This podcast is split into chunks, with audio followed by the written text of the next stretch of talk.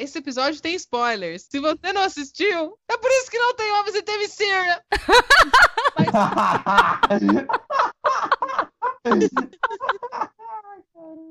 Vamos fazer tipo o jogo do Injustice. Você não é páreo para esse episódio porque tem spoilers, se você não assistiu. Ah, muito bom! Muito bom. É que Agradeço a Atena por termos misericórdia de avisarmos que tem spoiler nesse episódio.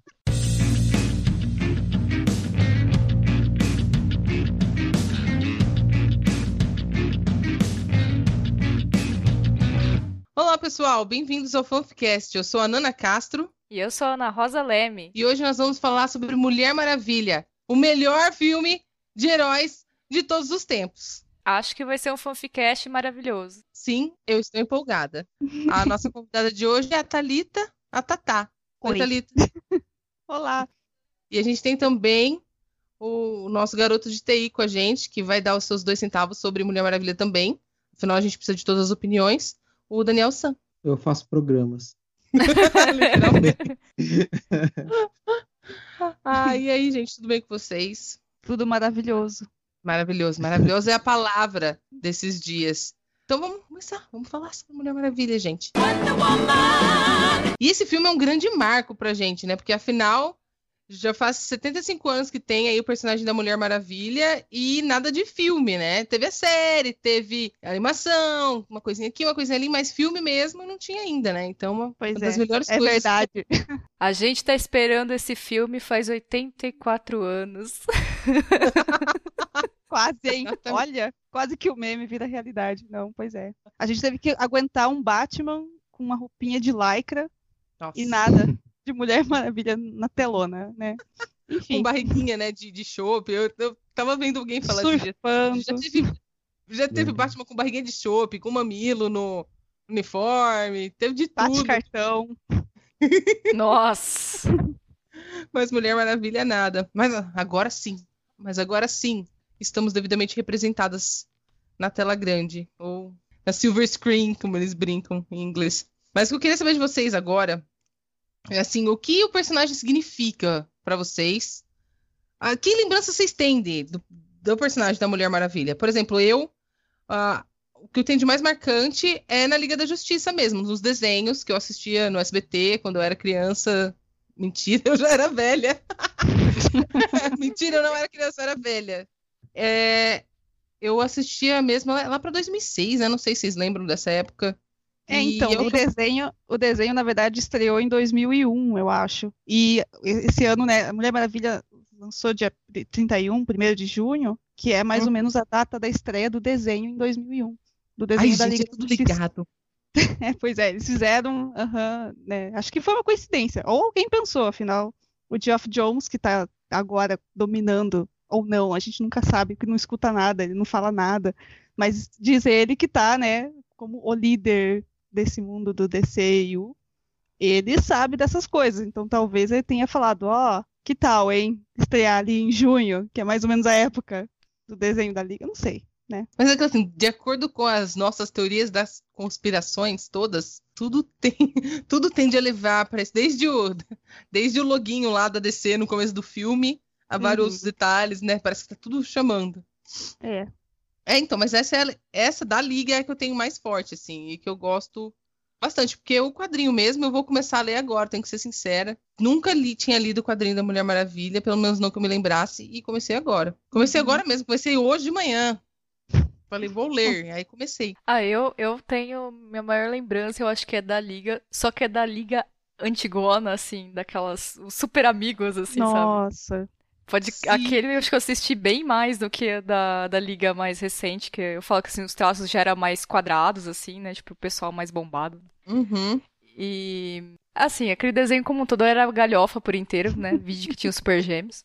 É, ah, você pegou a versão. Então, Nossa. tem duas versões desse. Tem uma que é com Super Gêmeos e o Índio, e aquele. E tem a Liga, Liga do Mal lá. Uhum. E tem uma versão mais antiga ainda, que tem tipo um cachorro e duas crianças que não fazem nenhum sentido que andam junto com a Liga. Que não é Liga, são super amigos. Nossa, será que eu lembro desse? Pois é. Esse é bem mais, tipo, eles fizeram acho que uma temporada com essas duas crianças que nada fazia sentido. Tipo, elas estavam correndo junto com o Batman ali, nada a ver.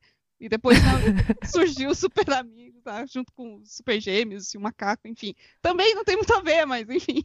Pelo menos eram heróis. Ah, não, não. Esse, esse desenho não tem nada a ver, porque, tipo, eu tava falando pro Daniel San outro dia, esse desenho, eu acho que ele é o único desenho que ele tem um alívio cômico dentro do alívio cômico. Uhum. Porque os Super Gêmeos já são alívio cômico e tem o macaco lá, o Glick, que é o alívio cômico deles. Eu, não faz nenhum sentido. E... Mas assim, eu lembro desse desenho, eu vi imagens da série que eu sempre tinha curiosidade de ver, mas por motivos de não tinha uma internet boa e depois que eu tive uma internet boa não tive tempo que eu gosto, assim, das coisas mais retrô, assim, eu quero, quero ver, assim, as coisas mais antigas.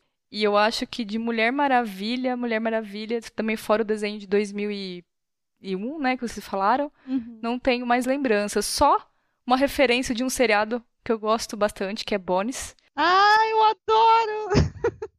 Tem um episódio lá de Halloween que eles vão se. Eles têm que se fantasiar, enfim, aí acaba que eles vão ter que resolver um caso e eles estão fantasiados, né?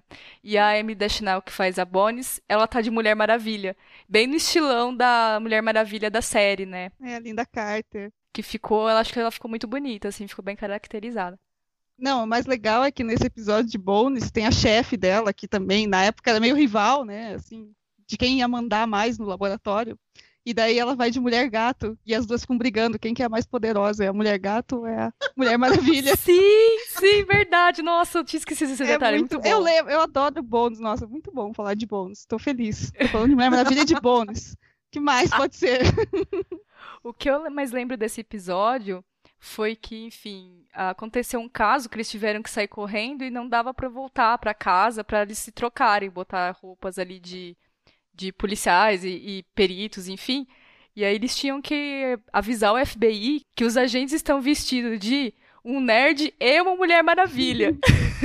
Foi muito engraçada essa cena. Ah Exatamente. ah lá. É, todo esse episódio é ótimo. Tipo, eu sei que a gente tinha que ter falando da Mulher Maravilha, mas, putz, esse episódio é muito bom de Bones, porque ela fica carregando uma arma gigante, aparecem umas cobras, ela fica com medo. Enfim, galhofa também. Muito É, ótimo. sim, super galhofa, mas é muito bom. E você? E, vo- e quer falar já, Thalita? Ou o Luiz quer falar alguma coisa? Não sei, pode ser Luiz, não sei. É que o meu é bem Ah, parecido então, com o seu. eu, é, eu então, acho que eu também já fui contemplado. Eu só queria colocar um adendo de que na série antiga do, do- dos, da, Li- da Liga da Justiça, na verdade, Super Amigos, a Mulher Maravilha tinha um jato invisível. Sim. Eu acho que devia ser o, Uhum. o maior motivo de acidentes aéreos do, do mundo, né? Ela Uhum. voava e tinha um jato. Gente, que overkill, né? Enfim. né? Eu tenho a leve lembrança de que a Mulher Maravilha não ficava invisível. Não sei se era sempre que ela não ficava, ela só não ficava invisível dentro do jato que ela não queria, mas eu, eu lembro, eu tenho na minha mente a visão de que ela voava, o jato ficava invisível e ela não. Ela voava sentada. É, É. Isso só não faz mais sentido, talvez, que o Vingador, cara, que voava no cavalo, sendo que ele tinha asas. asas. Nossa, é, É. mesmo. Não, então, o meu. Minha primeira lembrança também que eu tenho é do desenho da Liga aqui. Eu também já devia ser velha, né? pra assistir, mas que eu adorava, né? Que eu estudava à tarde, então era a última coisa que eu já ia empoderada pra aula. Mentira, nem tanto, mas era muito bom aquele desenho e foi o desenho que mostrou o verdadeiro chip. Nós temos que falar do chip certo, Ah, sim, claro. Isso não pode que é a Mulher Maravilha e Batman. Que não me Exatamente. venham falar de Superman, porque o certo é a Mulher Maravilha. E foi ali que eu vi que realmente era o chip certo. Eu concordo plenamente. Eu pensei que esse episódio ia ser meio off-topic do fanficast, que não ia tocar em fanfics e nada, questão de fandoms, mas vai chegar, já, já chegou na guerra de chip já. Menina, que nada. Não tem como. Não, já. Essa guerra Não. nunca acaba. A pior coisa que fizeram um dia foi parear o, o Superman com Mulher Maravilha. Não sei quem teve essa ideia. Foi bem Frank ruim. Aí eu vou Foi bater nele, aquele velho barbudo sem vergonha. Vou vou chegar com ele na Comic Con e vou falar: essa ideia não foi boa. Por que você fez isso? Aí ele vai me chutar, né? Porque tá nem aí. Eu ganhei dinheiro já acabou. Então vamos ao que interessa, que é falar desse filme mais maravilhoso, lindo, poderoso, cheiroso, glorioso. Eu tinha tanto adjetivo pra ele, meu Deus do céu. Que é Mulher Maravilha, que tá ganhando aí, tá lá no alto no, no Rotten Tomatoes, que tá ganhando todos os dinheiro, que tá fazendo a múmia flopar. Não, não foi muito difícil. Vamos combinar que não era muito difícil.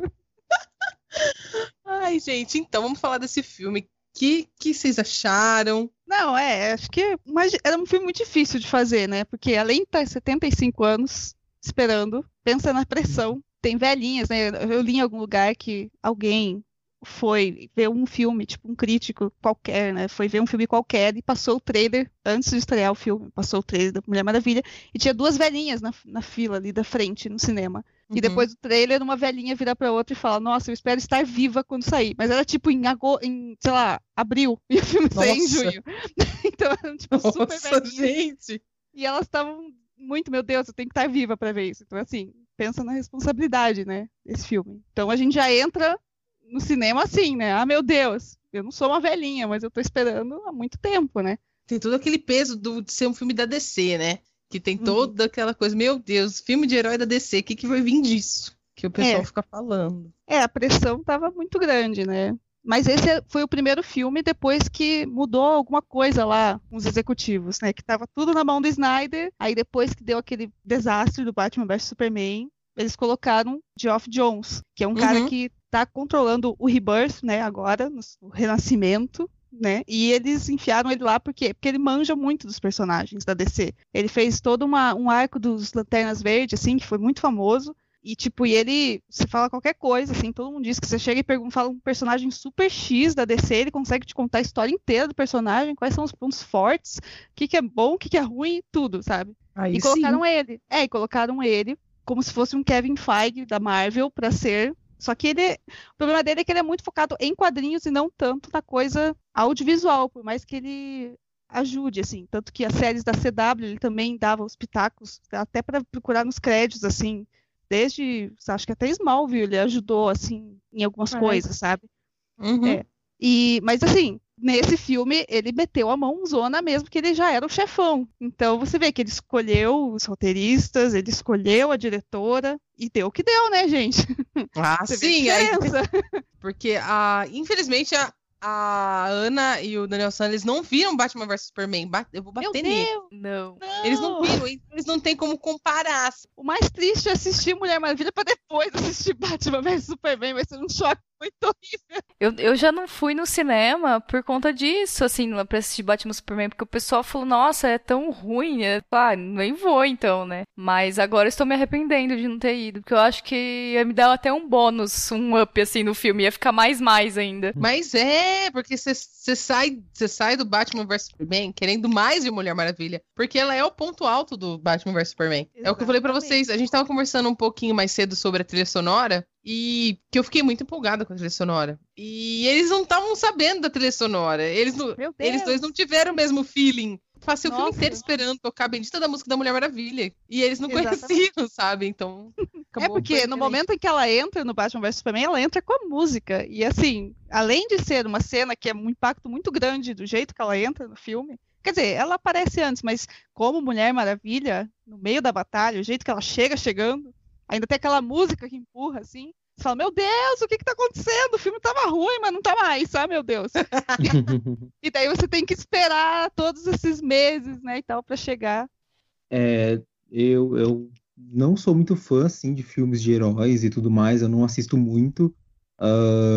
Então, tipo, eu seleciono bem o que eu vou assistir, porque tem filmes de super-heróis muito bons e tem filmes de super-heróis muito ruins. Então, eu sou bem cuidadoso com o que eu assisto ou não. Tanto que não me julguem, mas eu nunca assisti Avengers até hoje. É meio chocante, Exato. mas tudo bem. Sim, É, sim, um sim. choque. Ah, mas assim, alguns filmes, tipo Mulher Maravilha, eu não podia deixar de assistir. Eu também assisti Guardiões da Galáxia, Galáxia, tipo Watchmen. Eu gosto bastante da trilha do, do, do Batman, da, da- aliás, a trilha não, da, da Trilogia. trilogia do Batman, que, que era quando. Putz, eu sou péssimo com nomes, mas vocês Do sabem Nolan. exatamente bem. Esse do É, do Nolan, Nolan. exatamente. E eu assisti só o primeiro e o segundo, porque o terceiro o pessoal não falou bem. Então, eu sou desses. É, mas você veja, Mulher Maravilha, é- todo mundo tá no consenso que é o melhor filme desde a trilogia do Nolan. Então, Uhum. É, é que eu não assisti muita coisa entre os dois. Então, então o meu parâmetro foi o, o primeiro e o segundo filme do Batman. Eu preferi os do Batman, mas o filme da Mulher Maravilha foi muito bom. uhum. é que agora é um outro cenário, né? Porque tem a Marvel com a sua fórmula que tá tipo criando É, o pegando gênero, né? tudo, né? É, tá ganhando o jogo bem na frente, né? Pessoalmente, eu prefiro os filmes no estilo, assim, do, do Batman, coisa mais escura, tipo, mais violência, mais pessimista, mais, ma, é mais para baixo mesmo. Então, Nossa. um dos motivos de... É. É, é, exatamente, eu sou esse tipo de pessoa. É, Ou então você não podia ter Exatamente. gostado da Mulher Maravilha, que é toda pra cima, toda inocente, toda feliz, toma sorvete, Ah, fica feliz. oh, mas, mas, eu, mas eu dei muita risada. Ah, isso é verdade. Assim, na, na minha opinião, foi, foi um filme muito engraçado. Eu ri mais do que Guardiões da Galáxia, que pra mim tipo, é um filme mais leve, mais cômico. Assim, eu acho que as, pia- as piadas que a gente tem, as tiradas que a gente tem em Mulher Maravilha, elas são mais. Ai, talvez eu esteja falando bosta, mas eu vou falar mesmo assim. Se você é fã da Marvel, vem à minha casa me bater. Eu sempre falo toda hora isso. Se você é fã da Marvel, faça um podcast falando sobre a Marvel. Pronto. Exato. Não, é que assim, falando das piadas, a gente. é, Parece que, que as da Mulher Maravilha são um pouquinho mais. Não é, talvez não seja inteligente o que eu quero falar, mas um pouquinho. Elas Elas- são orgânicas, eu acho que é, essa É. a diferença. Entendeu? Não é aquela coisa forçada, puxada. Eu- A diferença tá mais ou menos assim, que é uma coisa que a Patty Jenkins dá em- fala em toda entrevista que ela dá, que ela queria que Mulher Maravilha fosse um filme super universal. Então, assim, o humor é universal também. Então, é aquela piadinha, sabe, inocente, aquela coisa assim, que acontece, você ri por quê? Porque a, Di- a Diana tá numa situação muito diferente da vida dela do que era lá em Temicira. Então, ela tá lá, de repente, tem que falar no barco de sexo lá com o Steve Trevor. E pra ela é uma, é uma- é tipo, é- ela tá falando de história, que ela leu nos livros de história, que a Clio é a deusa lá, sei lá, é uma das musas da história, então ela leu lá, ah, olha só, isso é sexo, que legal. E tipo, É pro assim Steve. Trevor, não, né? Pro Steve Trevor é, É. meu Deus, tem uma mulher aqui do meu lado dormindo, oh não, absurdo, choque da sociedade. E na Marvel mesmo, é aquilo, tem que ter a pausa da piada em todos Uhum. Principalmente Guardiões, que é basicamente isso, né? Tipo, é uma piadinha, segue outra piadinha, segue outra piadinha, respira, piadinha. Eu acho que são para públicos diferentes. Eu Ah, acho. não, com certeza. São, são Sim, mesmo. sim, sim. São filmes diferentes. Tava falando da, da, da cena no barco, tipo, eu, eu me lembro cla- claramente da cena, que era a, a Mulher Maravilha falando. Ah, não, porque eu li todos os 12 livros sobre Os 12 tratados. os 12 tratados, exatamente. Do Aí o prazer, Chris né? Pine, é, exato. Aí o Chris Pine, todos os 12, né? Aí ela é. É muito bom. E, e isso a gente também entra num outro ponto, de que, que foi um dos pontos muito, muito bons do, do, do filme, foi que o, a- o combo Chris Pine e Gal Gadot funcionou muito bem. Sim. É verdade. Na minha opinião, toda a cena que tinha os dois era uma cena, é, no mínimo, ok, pra muito boa. Eu também acho. eu gostei muito dos dois juntos, assim, acho que deu super certo. Eu também. Eu gostei de tudo, eu não posso ficar falando, eu não posso, eu não posso, gente, ficar falando muito, porque eu gostei de tudo, eu vou ficar falando, eu gostei disso, eu gostei daquilo, eu gostei daquilo e daquilo outro. Então, você gostou. Que bom. Não, mas assim, eu acho que uma coisa que o Chris Pine fez foi pegar um personagem que nos quadrinhos é super bunda, que tipo, ele morre logo, ou então não morre, fica enchendo o saco por muito tempo. E a- ele Uhum. fez um personagem super carismático. Ele conseguiu ser um. É uma coisa que antes do filme sair também eu via muito, lia muitas entrevistas do, do elenco, da Patty Jenkins e tal, falando que estava tão feliz que eles escolheram um cara certo para ser Steve Trevor, que ele conseguia ser um cara que estava ao lado da Mulher Maravilha. E eu não entendia direito. Daí você vê o filme, você consegue entender que realmente ele tá ali como suporte, ele não fica, ah, eu sou o hominho do filme, então dá licença. Eu, tipo, o Chris Pine entendeu qual era o papel dele e fez muito com muito pouco que o personagem tem. Isso que eu achei legal Aham. também. É. Sim, sim. E tanto é que eu acho que também funcionou bem, assim, a química entre eles. E quando eu digo química, não é, tipo, só o romancezinho, mas, assim, as cenas todas, assim, é dos dois. Porque tanto é que nessas partes de comédia, assim, tem a parte da Diana, que ela, ela é deslocada, talvez outsider, sei lá, tentando entrar numa é, porta, passar uma porta giratória de espada e escudo, que foi a melhor cena ever. Nossa, aquela, aquela do dela tentando passar na porta giratória foi uma das minhas cenas favoritas. Nossa, eu eu- ri muito. Eu me acabei de É. rir. Mas assim, ou também essa do barco lá sobre falando sobre sexo, né? Que tipo ela, ah, eu li dos 12 tratados tal, né?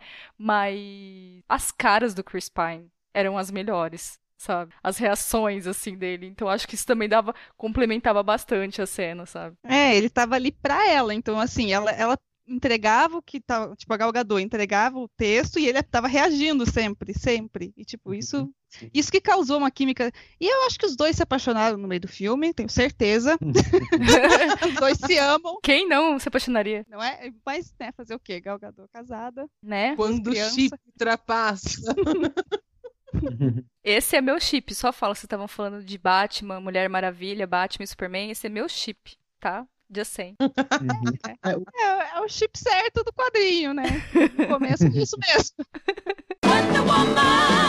Vamos tentar falar umas coisinhas assim na ordem do filme, ou não, não sei, porque a gente vai acabar misturando tudo mesmo. Mas assim, no comecinho, ela lá em Temícera, ou Temiskira, ou Temicira.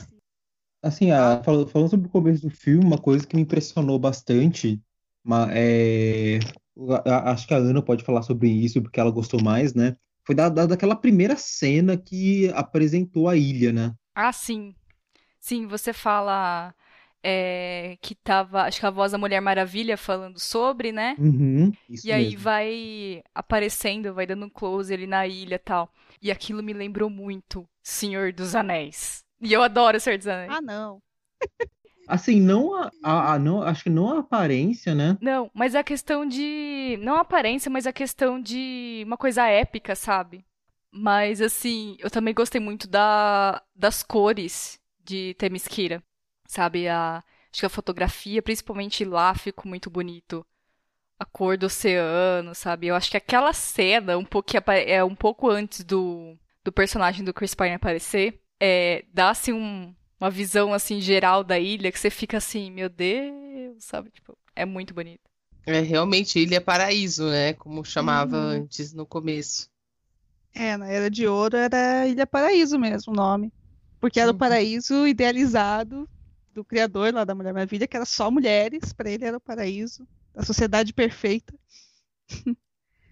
Assim, é, mas eu acho que o- o- é, essa cena aí, tipo, bem no começo do filme, foi bem interessante porque já deixa, é como se deixasse de fora aquela marca dos, dos filmes da DC serem escuros, serem dark, não sei o que lá, tipo, que já abre o filme com essa cena com, com a ilha muito bonita, com cores muito vivas e tudo mais. E, e toda a cena ali que começa na ilha ah, ela, ela é bem. A- a- as cores são bem claras, bem vivas, e, e, e e deixando de- um pouco de lado ah, essa característica da DC. É.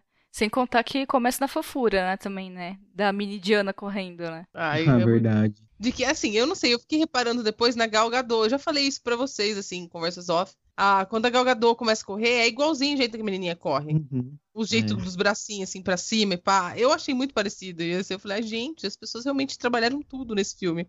Até a corridinha. É, mas eu acho que esse começo, que vocês estão falando que parece muito Senhor dos Anéis, eu vou evi- evi- evitar repetir isso, porque eu não, não quero associar. Mas é, é legal porque também mostra, é, eu acho que é uma coisa que talvez o Geoff Jones, como eu disse, eu, eu tenho muita confiança desse cara, né? Deu pra perceber.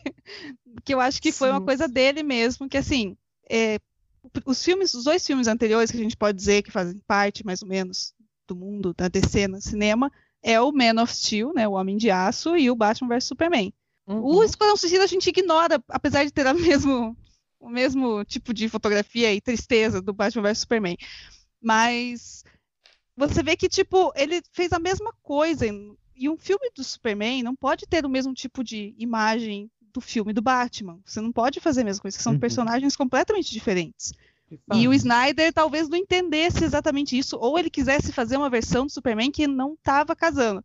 E chamando o Geoff Jones, que é um cara que entende mesmo dos personagens, talvez ele tenha aberto os olhos um pouco. Que, olha, gente, se é um filme de uma personagem que vem, que ela é de uma deusa. Então, assim, não dá pra gente deixar Dark ser realista, porque não é.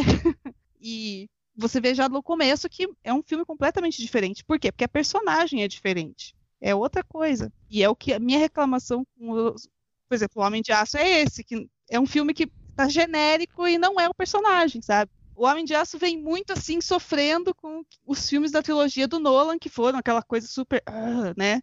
Daí, ah, vou, Uhum. veio o Snyder e falou, vou fazer a minha versão do Superman, mas muito carregado daquele imaginário que tava todo mundo gostando. E saiu Uhum. aquilo, que não é o Superman.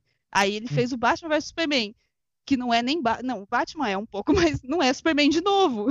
E daí vem Esquadrão Suicida que a gente ignora. E daí veio a Mulher Maravilha com uma mão diferente, que você vê que mudou o caminho da coisa ali. Então Uhum. há esperanças para Aquaman agora ser um filme completamente diferente, até porque vai ser embaixo d'água. Sabe Deus. E tem o filme do Flash, né? Que um dia sai, né? E o Batgirl, que tá. Então vai ser.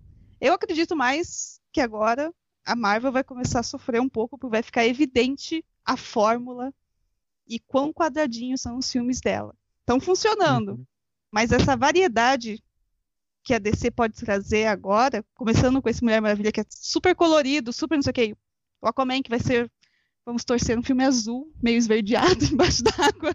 É, E aí o filme do Flash que vai ser aquela loucura de raios, não sei, gente, tô chutando, enfim.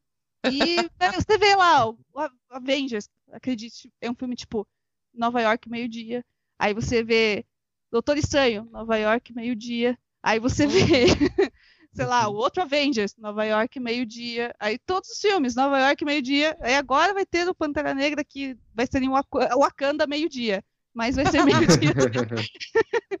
Acho que a briga vai começar agora a ficar boa. Mas foi bem legal que você falou isso, porque realmente eu fui pro filme da Mulher Maravilha esperando algo na pegada do Batman, porque, porque como eu falei, eu não sou conhecedor de, de quadrinhos, não sou fã de super-heróis, então, tipo, eu realmente fui com uma expectativa irrealista, é, irreal, tipo, não, não- o filme não era isso.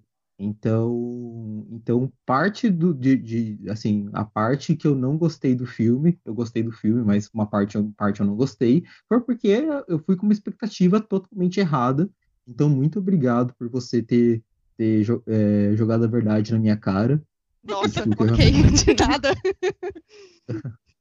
Assim, não, não, assim, eu realmente estou agradecendo por você ter, ter- por você ter falado a, a verdade, que eu estava realmente precisando disso. Terei que assistir o filme de novo com, com outros olhos. Olha só.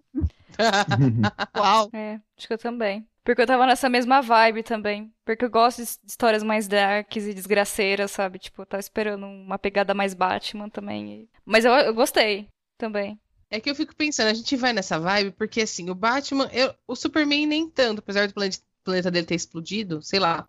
Mas assim, o Batman e o. Vou pôr o Superman nesse balaio.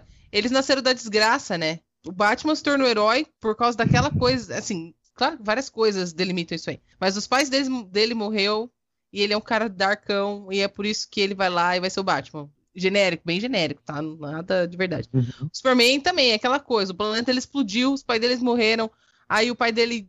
Isso não. Eu, eu não sei, eu preciso ler mais Superman, que tem várias eh, coisas de origem, mas no Man of Steel, por exemplo. Aí vai lá o pai dele e fala: Você não pode usar seus poderes. Ele morre de novo. E, e aí ele fica todo darkão também, porque os pais morreram. Então fica essa coisa dark, esquisita, porque eles estão nascidos da tragédia. A Diana, apesar de ter rolado a tragédia lá na Antíope, Antiope, ter morrido lá na, na ilha, e ela nunca ter visto bala, e de repente tá todo mundo atirando em tudo. Apesar que no quadrinho que eu li hoje de manhã, que era o primeiro episódio da. O primeiro quadrinho da Mulher Maravilha, é, ela tem umas balas lá, dá uns tiros, é muito louco, mas tudo bem.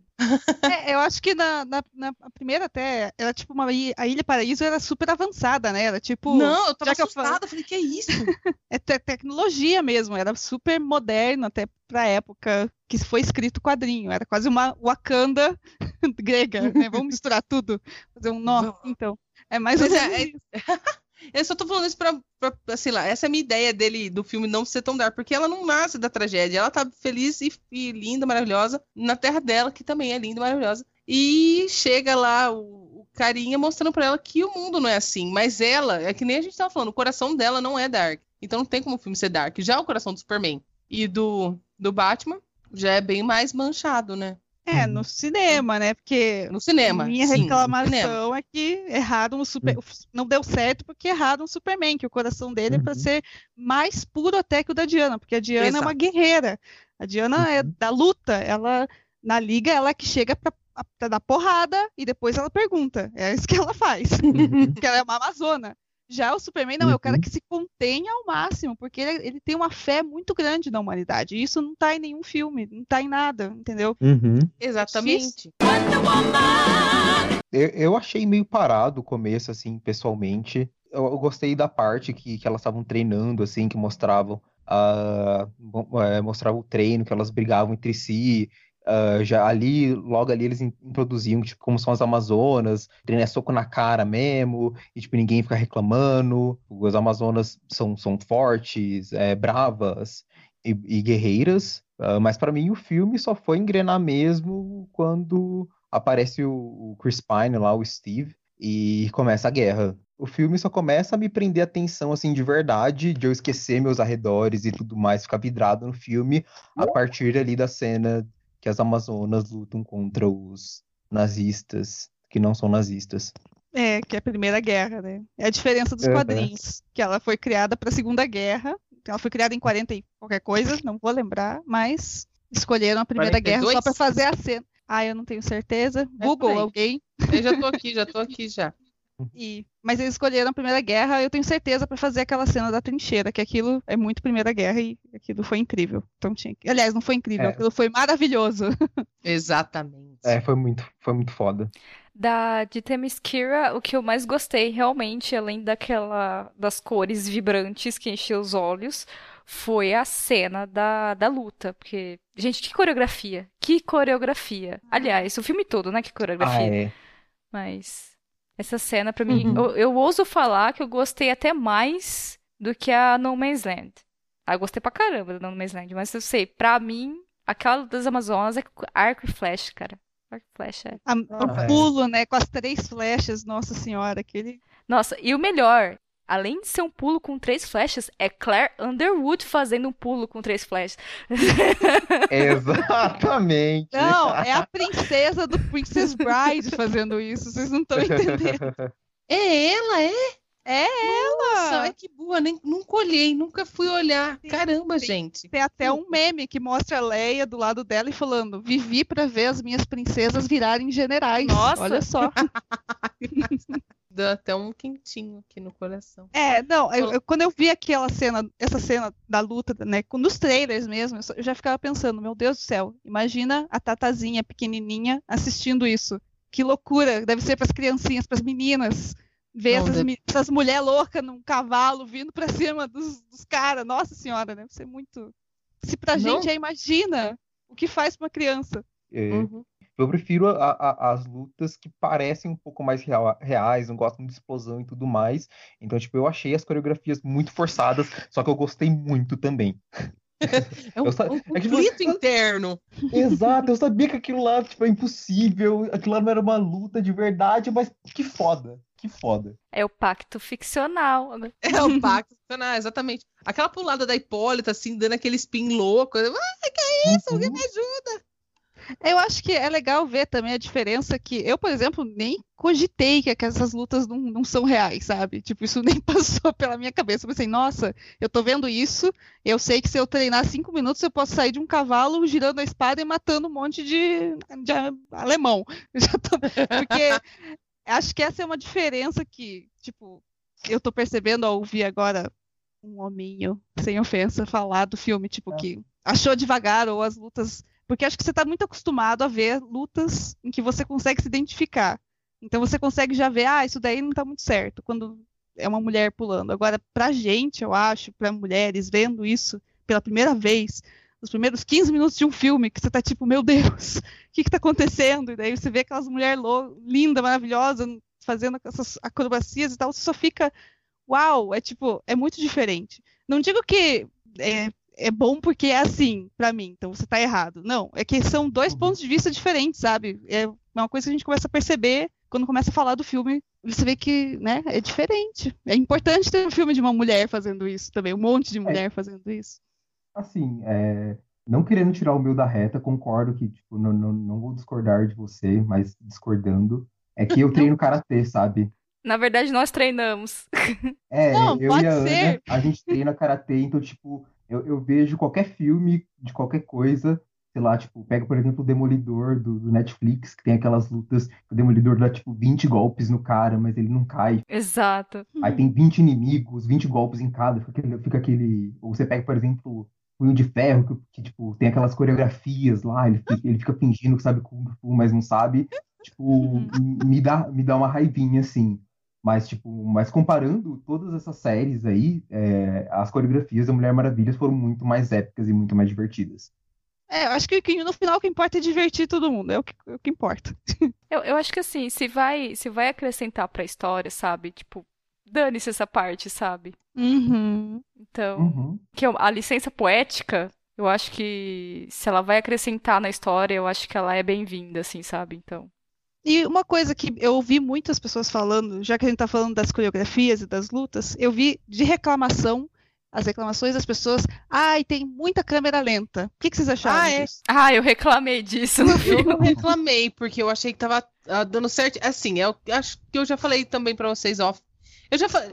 Você que tá ouvindo, a Mariana tá falando de Mulher Maravilha desde o dia primeiro e não para. Ah, eu gostei porque é, tem- é todo aquele conjunto, né? Vem a música e vem a câmera lenta e, e a câmera lenta acontece quando acontece uma mudança na música e, e eu gosto muito disso, sabe? Nessa combinação. Então eu não me incomodei com as câmeras lentas, eu achei que, que valeu, assim. Porque ela é uma deusa e ela faz. Se você fica pensando, é uma coisa meio flash, assim, ela faz tudo meio rápido, né? A, a batalha tinha que ser uma luta. A luta seria bem rapidinha. Então tem tão slow motion pra gente entender o que tá acontecendo, né? Senão você fica lá, não. Não, assim, mas tipo, na hora do filme, eu, eu reclamei até, eu tava com o Daniel San e eu falei pra ele, falei, nossa, mas tem dois slow motion seguidos, sabe? Teve uma cena que foi realmente uma sequência de slow motion. Eu falei, gente, mas precisa de dois slow motion seguidos?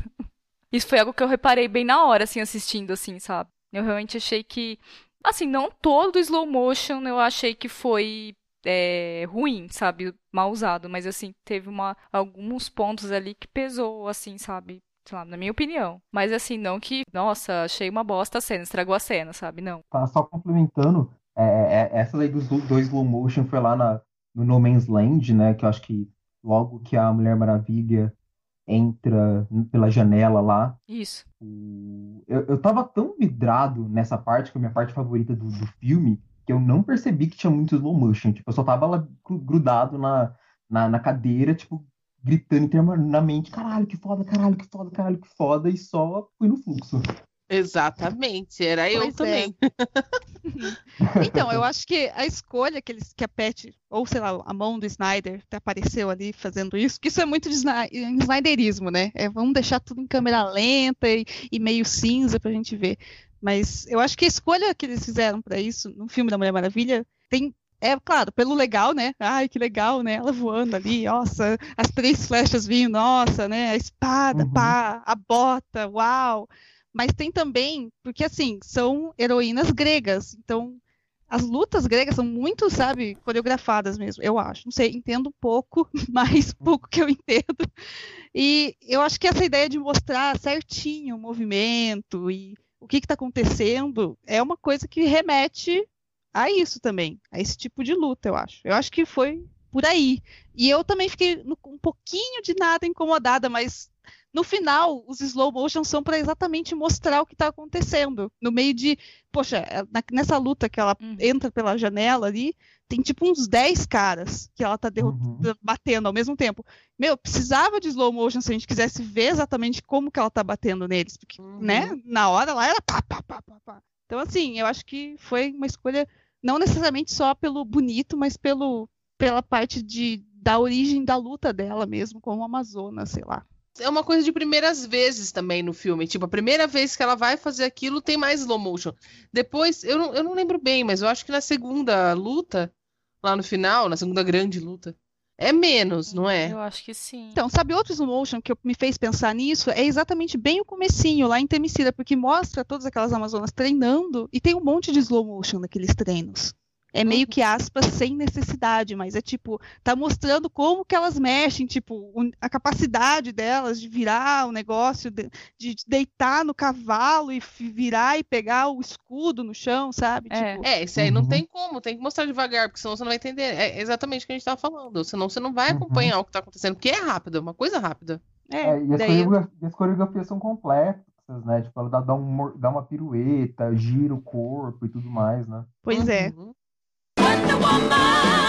Ah, só mais uma coisinha então ah, sobre Themyscira é que ah, uma das coisas que eu mais gostei foi todo mundo lá interrogando o Steven Trevor. O Steven Trevor enlaçado é uma das uma, da, uma das partes que eu mais gosto também de, de. Mostra bem ali como funciona a galera toda das Amazonas numa situação daquela. E, e é, é engraçado, é bonitinho, e mostra o laço, e mostra todo mundo. Eu acho que foi uma boa maneira de usar o laço, né? Pela primeira vez num filme. tipo, assim, Uhum. do jeito que ele funciona, e não como uma arma, como foi feito em Batman Uhum. vs Superman. Eu Achei Uhum. ótimo. Também teve aquela cena lá que ele mesmo se põe um laço, né? Se, ah, você, você tá mentindo pra mim, você não vai me levar ao Ares. Aí ele, se Ah, é. põe, aí ele põe um laço assim nele. "Ah, a gente vai morrer. Isso é uma péssima ideia. Eu ri também essa parte. Foi, foi também uma cena bem aproveitada, assim. Que Foi um humor bem legal também. Ah, então. Porque eu também escutei o pessoal falando mal, é, criticando um pouco os efeitos do laço na cena de luta. Meu Deus, nem percebi. Logo na primeira cena do laço, eu- eu vi o laço indo, pegando o pé do cara, jogando pro outro lado. Isso me lembrou muito videogame, mais especificamente God of War 3 do PlayStation 2. Nossa. Mas, gente, que específico. É, tipo, eu, eu, eu me senti como se eu estivesse jogando aquilo e fosse o, o mesmo efeito especial, assim. Mas, pra mim, foi ok, sabe? Uhum. Ah, eu, eu achei que, que o CGI tava aparecendo. Olha, seu CGI está aparecendo. tipo, ficou meio. Eu vou exagerar, mas lembra do Matrix 2 lá, quando o, Neo pega um monte de gente Smith lá, que você Sim. vê que é Nossa. realmente um bonequinho? Sim. Uau, jura que você achou tão ruim assim? Não, tô brincando. Não, é, não, tô falando que eu tô exagerando, não achei ruim assim. Mas deu pra ver que era bonequinho. Mas é claro que deu pra ver que é bonequinho, porque não tem outro jeito de fazer. Por isso que não me incomodou, sabe? Não reclamei porque eu sabia que tinha que ser daquele jeito. Eu não achei ruim porque eu tava acostumada já com o Batman vs Superman, que já foi esse negócio lá no Também. Batman vs Superman. Aí Também. eu tava ok, de boa. A minha única reclamação é que ela não fez o meu golpe preferido, que apareceu na animação de 2005, eu acho, que ela joga o laço, amarra uma pessoa, levanta a perna, abaixa o laço, a pessoa cai de cara no chão e ela pisa na Ah. cabeça. Era o que eu tava esperando ver e eu não vi. É, é louco. Minha reclamação do laço é essa. Ai, gente. Pois Então, é. Deixa eu anotar aqui a animação, mais uma para ver. A gente reclama, né, que não teve filme da Mulher Maravilha, mas nas animações da DC, que são muitas, já tem muitos anos, tem um milhão de animação do Batman, um milhão de animação do Superman, um milhão de animações do Lanterna Verde. Mentira, tem duas só, mas são muitas já. Enfim. E daí É. da Mulher Maravilha tem uma que foi feita em 2005. Ou é 2008, enfim, só. Aí ela só Uhum. aparece nas animações da Liga da Justiça. Aquela cena do sorvete é dessa animação ou não? Então, a cena do sorvete, na verdade, ela, ela surge primeiro nos quadrinhos do 952. Eu acho que é, eu não tenho certeza, eu acho que é o primeiro quadrinho da Mulher Maravilha mesmo ou da Liga, eu não tenho certeza agora, mas que é exatamente aquilo. Quer dizer, exatamente aspas, não é exatamente. É no mundo real atual, né? Enfim, que ela tá andando pela cidade com, tipo, sei lá, Central Park, com aquela roupinha, escudo, espada, daí uma menininha vem falar com ela e aí ela mostra o que é sorvete pra ela. E ela fica feliz. E daí na animação Liga da Justiça Guerra, eles refazem essa mesma cena, só que mais legal, porque daí ela pega a espada e aponta pro cara e, ah, você tem que. Mas a fala é igualzinha, tipo, você deveria You should ser be very, you orgulhar. should be very proud. Exatamente. É. Mas Pois voltando pro laço, eu tenho, eu tenho um comentário que pode parecer uma reclamação, mas, pra, mas eu não vejo como reclamação. É que tem uma cena que eu acho que é mais pro final do filme, assim, ah, sem spoiler até o momento, mas acho que a, que a Mulher Maravilha, ela levanta, o- o- joga o laço pra cima, assim, aí eu só, eu só veio aquela música na minha, na minha cabeça. Ai, meu pai. Beto Carreiro. Nossa. O pior é que ele falou isso pra mim e eu comecei a rir que nem uma destrambelhada no cinema. Ela já tá, ela monta em cavalo, ela tem um laço, tá quase lá já. Tem uma Bota bonita. Alguém, alguém dê um chapéu pra Mulher Maravilha, por favor. Exatamente, só tá faltando. É. Ela tem a tiara, tá quase lá, olha, um acessório. É, pena que não tem um parque dela aqui no Brasil, né? Eu gostei bastante daquela cena no barco. Eu, eu, eu acho que, como eu falei, eu gostei bastante da interação entre o Chris Pine e a, e a Gadot. Eu acho que eles fizeram muito bem a, essa, essa interação. E, e, ali no, e ali no barco foi a primeira vez. Eu, tipo, eu tive uma. Acho que foi depois, poxa, teve aquela cena da, da, primeira luta que foi muito boa. Depois teve essa cena no barco, foi, foi um diálogo, diálogo entre os dois muito bom para mim.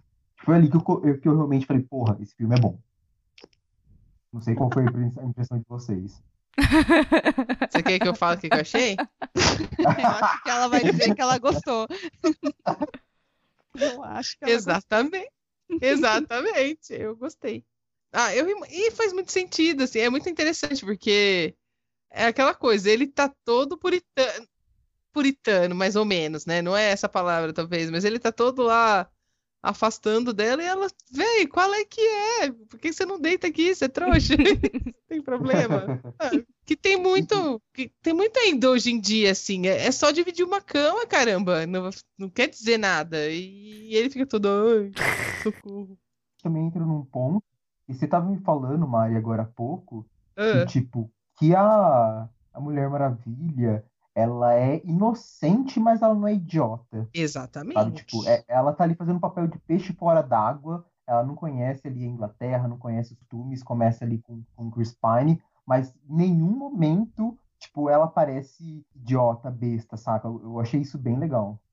É, ela sabe das coisas, ela, é, ela só não sabe das coisas do jeito que funciona em, em Londres. É a mesma coisa da gente ir para um, uma para um outro país, para outra coisa. A gente não sabe como funciona lá, a mesma coisa é ela. Eu acho que a cena que melhor resume isso é a cena que tá que eles vão ter que conversar com algum general lá, sei lá, enfim. E aí ela entra na sala e eu não sei se é quando ela consegue ler sânscrito ou uma antes. Aí só sei que, fim das contas, eles decidem, é, assim, deixar o pessoal morrer, assim, sabe? Tipo, eles meio que assim, ah, que se dane os soldados lá, sabe? Deixa isso, essa treta explodir aí e a gente fica aqui de boa. E ela fica muito puta, sabe? Porque, tipo, ela não entende por que que o pessoal faz isso. E ela põe uma moral ela dá um na cara, assim, moralmente de todo mundo lá, né? Que ela fala assim. Não, ela dá literalmente. Ela chega com o dedinho. E subir assim. Nossa, ela sambou na cara da sociedade. Com certeza. Com certeza. É, o legal é que isso mostra que realmente ela não, ela não é burra. Ela tem. Pelo que eu li, a Patty Jenkins dá que ela tem já uns 800 anos quando isso começa a acontecer, tipo. Ai, ela, ela não, ela não teve só 30 anos de vida, até porque oi, 30 anos antes, né, tipo, né? Não, ela tem uns 800, porque ela afinal é filha de Zeus e tal, Hipólita, ela é uma semideusa, então e então ela não é burra, ela passou todo esse tempo estudando, treinando, lendo, sei lá, na ilha perfeita dela. E uma coisa que eu vi as pessoas criticarem é que ela Teve gente que tentou achar o problema que ela era um estereótipo de mulher que se põe em filme, que é tipo a, a inocente mais sexy, sabe? Nossa, tipo, não sabe que é. Ah, eu sou pura, mas não sei, sabe? Tipo, tipo Marilyn toda... Monroe em alguns filmes. É, assim. mais ou menos isso, que é tipo, não sei nada, mas estou aqui nesse mundo, tipo, andando toda linda, maravilhosa, mas não, não tenho essa consciência de que sou assim, sabe? E não é, eu acho que é totalmente oposto. Ela ela não entende porque é um choque de cultura, mas ao longo uhum. do filme você percebe que ela vai vendo que a coisa. Uhum. Né? A prova de que ela sabe que ela é, tem um certo efeito nos caras é logo depois da cena da cervejinha lá, né? Que daí sobe pro quarto, e daí fica aquela coisa do e aí, e aí, e aí. Ela sabe, ela faz uma carinha de, uhum. né? Vem cá, moço, vamos. E ali ela, né, ela não tá sendo burra, inocente, tipo, sendo levada em nenhum momento. É, enfim. É, é, é, é. Aquela. Essa é uma das partes que eu mais gosto também, porque eu tenho um coração chipador. Vocês que acompanham o podcast. Ai, que socorro, tô parecendo aquelas tia, né? Eu tenho um coração que chipa, e essa, e essa, essa cena toda, essa parte toda depois do que ela salva a galera e eles dançam, essa conversa sobre dança. Já dizia meu professor, uma cena de dança no meio do filme. Nunca é sobre dança. É, serve várias coisas, nada como uma cena de dança para aproximar as pessoas. E, e eu tava toda, meu Deus do céu, que coisa mais bonita. E acho que o Daniel São tava falando pra mim esses dias, você falou, funcionou muito bem o romance ali no meio. Uhum. Foi pouco, foi na medida, não foi aquela coisa. E não foi desigual, coisa- né? Ela não Exato. foi carregada pelo cara. Ela não ficou, meu Deus, Steve Trevor. Eles eram, tipo, iguais, assim. Os dois eram a favor da paz e da humanidade, blá blá blá. É, É, mudando um pouco de assunto, mas eu lembrei agora, uma coisa que eu achei legal é que, tipo, desde o começo do filme, o, o Steve tenta proteger a Gal Gadot, fala, "Ah, não, não vai, não faz isso. E a Gal Gadot ca- cagando pra ele. Completamente. Foi, foi, foi muito massa. E, tipo, e ele continua fazendo isso até aquela cena lá, que eles vão no beco e ela salva a vida dele. Tipo, é aí que ele percebe que, tipo, que ela não é a- a- uma garota frágil que precisa de proteção. E aí ele co- começa a tratar ela realmente de uma forma mais igual, lado a lado, assim. a cena do. Ah, porque a gente precisa de um cara que faça tal coisa. Eu sou esse cara, sabe? Não, tipo, foi muito boa essa fala. Uhum. Mas é que eu tava falando pra você, Daniel San. É, o filme seria muito mais curto e muito mais porrada se o, Chris- se o personagem do Chris Pine lá, o Steve, não ficasse, não sempre, mas assim, sempre, é, deixasse ela e fazer ela do jeito que ela quer, sabe? Porque, gente, ela tinha poder pra entrar naquela festa e matar todo mundo. Pegar o cara lá, o capitão lá, que ela achava que era o Ares, e já realmente, sabe, acabar com aquilo ali. Bom, No Man's Land, né? Então, assim, ela resolveria o filme, aqueles memes, né? Ela resolveria o filme muito rápido. Se ela só indo no, no, no modo Leroy Jenkins, né? Só peitando o mundo. É sempre o Chris Pine lá, o personagem que fala, não, é, a gente tem que planejar melhor, tal coisa, né? E isso faz bastante sentido, né? Porque ela é uma amazona. Tipo, o bagulho dela é lutar, porrada. Por mais que ela saiba falar várias línguas, tenha bastante conhecimento e tudo mais, no fundo ela é uma guerreira, ela é uma amazona, resolve as coisas na porrada. Ah, é. Exatamente. É. Eu acho que até foi bom que, assim, ela teria chegado e, afinal, quando ela chega em Londres, a primeira coisa que ela fala, vamos à guerra! Daí ele fala, não, primeiro a gente tem que vir pra cá. Daí Ela, como assim? Vamos pra cá, então. Mas, é, e eu acho que você vê, ela mesma aprendeu que a coisa também não dá pra resolver direto na porrada, né? Tipo, Sim. calma, Ah, o mundo sim. que você entrou agora é um mundo mais difícil, é um mundo mais cinza, né? Que ela viu o mundo muito, existe o bem, existe o mal, eu tenho que matar o mal, fim né? Daí ela vê que Uhum. não é bem assim. E o Steve Trevor que vem mostrando isso pra ela. E ela vai mostrando que às vezes não, você tem que ir no que você acredita, né? É, enfim. Tanto que o, Steve falava, ah não, é, a guerra é pra lá, mas a gente tem que ir pro outro lado. Aí, tipo, aí você vê que a, que a, a Diana, ela vai desconfiando do cara. Tipo, isso volta no lance lá, tipo, sabe, ela não é burra, ela sabe perceber que o cara tá falando algo que não faz sentido pra ela. Então ela começa a duvidar um pouco dele também. O Chris Pine, ai, preciso chamar ele de Steve, mas é que o crush é muito, né?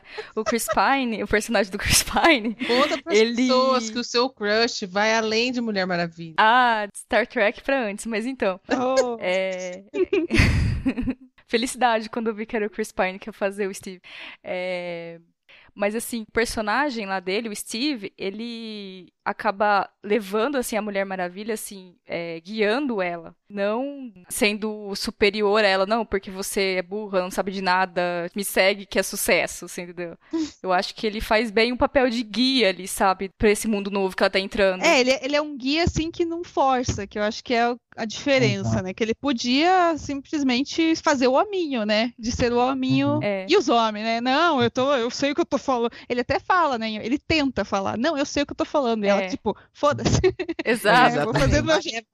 Aí ele tem que argumentar, e daí ele já vê que, puxa, eu tenho que argumentar com uma mulher, uau, que inédito, Uhum. afinal. 1918, 17 que é pra ser o filme, então, Uhum. imagina, né, absurdo.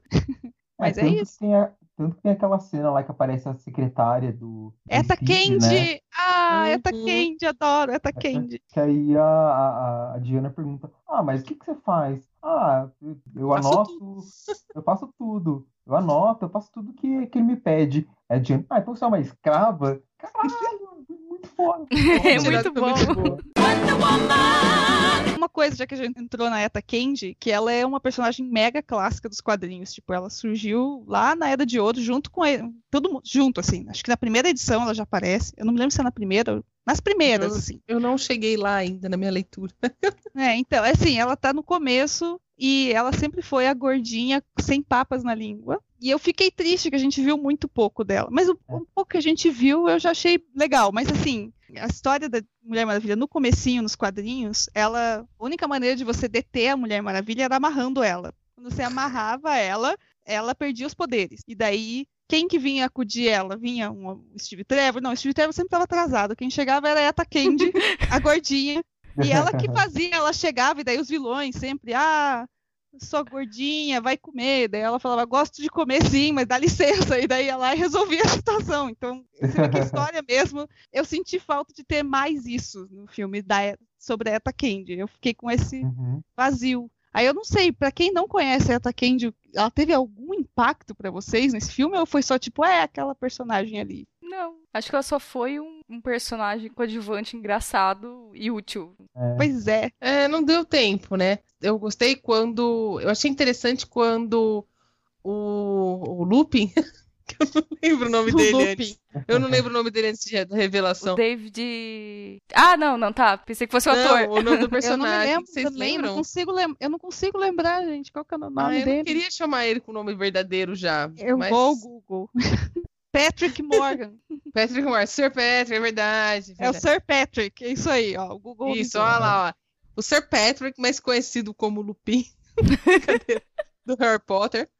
Ah, é claro que ele é bem espertinho, né? Ele sabe como ganhar a confiança tanto da Diana como dela, porque ele fala que ela é que vai comandar a missão do Steve, da, da Diana e dos carinhas do escritório dele. É tipo, é claro que é pra manter ela perto e saber as informações mais rápido, apesar dele ser Deus e saber tudo, né? Uh, olha o spoiler. Ah, apesar de ele saber de tudo, não sei por que, que ele precisa dela, né? Ele quer manter ela ali perto, mas. E é muito interessante o jeito que ela fica quando ele fala: Não, você pode comandar a missão do seu escritório. E ela regala o olho e fala: "Como- Ela comandar? fica, oh, comandar. Ela tá. É que nem você falou, nos quadrinhos ela é feliz com a situação dela, né? Do jeito que ela é, ela tá nem aí, só assim mesmo e já é. É a mesma coisa que passou no, no filme, assim, que ela tá feliz sendo secretária, ela entende o papel da mulher naquele momento. Tanto que tem aquela parte do que a Diana pergunta: como é que uma mulher luta nessa roupa? E ela fala: Uai, a gente luta com os princípios, né? Apesar que uns tapas de vez em quando é ok. Então ela tá ela tem toda essa. Ela mostra essa, essa coisa que você falou dos quadrinhos mesmo, assim. Pouco, É. pouco tempo. Eu também fiquei chateada que vai ser pouco, e pelo que falaram, o próximo filme não vai ser. É, o próximo filme eu achei que podia, né? No próximo filme, porque termina de um jeito que é muito quadrinho, assim, que termina Steve Trevor morreu e tá quem? Tá ela e a Candy, né? Diana e a Candy. Eu falei, É. agora vai, agora põe a Chita, vai. Não, não vai dar certo. Vai ser nos tempos atuais e coitada, a Candy já virou pó, tadinha. Ex- exatamente. Isso seria uma Mas- coisa legal de, assim, de se lidar nos, nos filmes também, um- pelo menos seja um pouquinho, né? Essa coisa de ser. Aquela velha coisa Highlander, né? Eu, eu tô aqui, tá todo mundo morrendo, mas eu tô sobrando. Seria interessante ver um pouquinho da perspectiva da Mulher Maravilha, assim, não sei. Falando em passagem do tempo, também da Mulher Maravilha, e você, Tata, tinha falado que ela tem é, cerca de 800 anos, uma coisa me intrigou Hum. enquanto assisti o filme. Mas eu não julguei mal, porque eu pensei, eu sou uma pessoa que não li nenhum quadrinho, não vi nada, então eu posso, essa resposta pode estar nos quadrinhos. Eu quero saber de você que você entende da coisa. Ah, meu Deus. Como é a passagem do tempo em Themyscira? Porque me intrigou. Porque, tipo, a gente começa com a menina criança lá correndo e querendo lutar, e a mãe lá falando não, não, não. E aí ela vai ficando adolescente, ela fica a Diana, Diana Galgador, e a Hipólita continua a mesma, e a Antíope continua do mesmo jeito. Daí eu fico perguntando, mas assim, a Galgador envelhece, né? A Diana envelhece, as outras Amazonas não. Então, é, vou- vai entrar na- nesse, nesse vespeiro.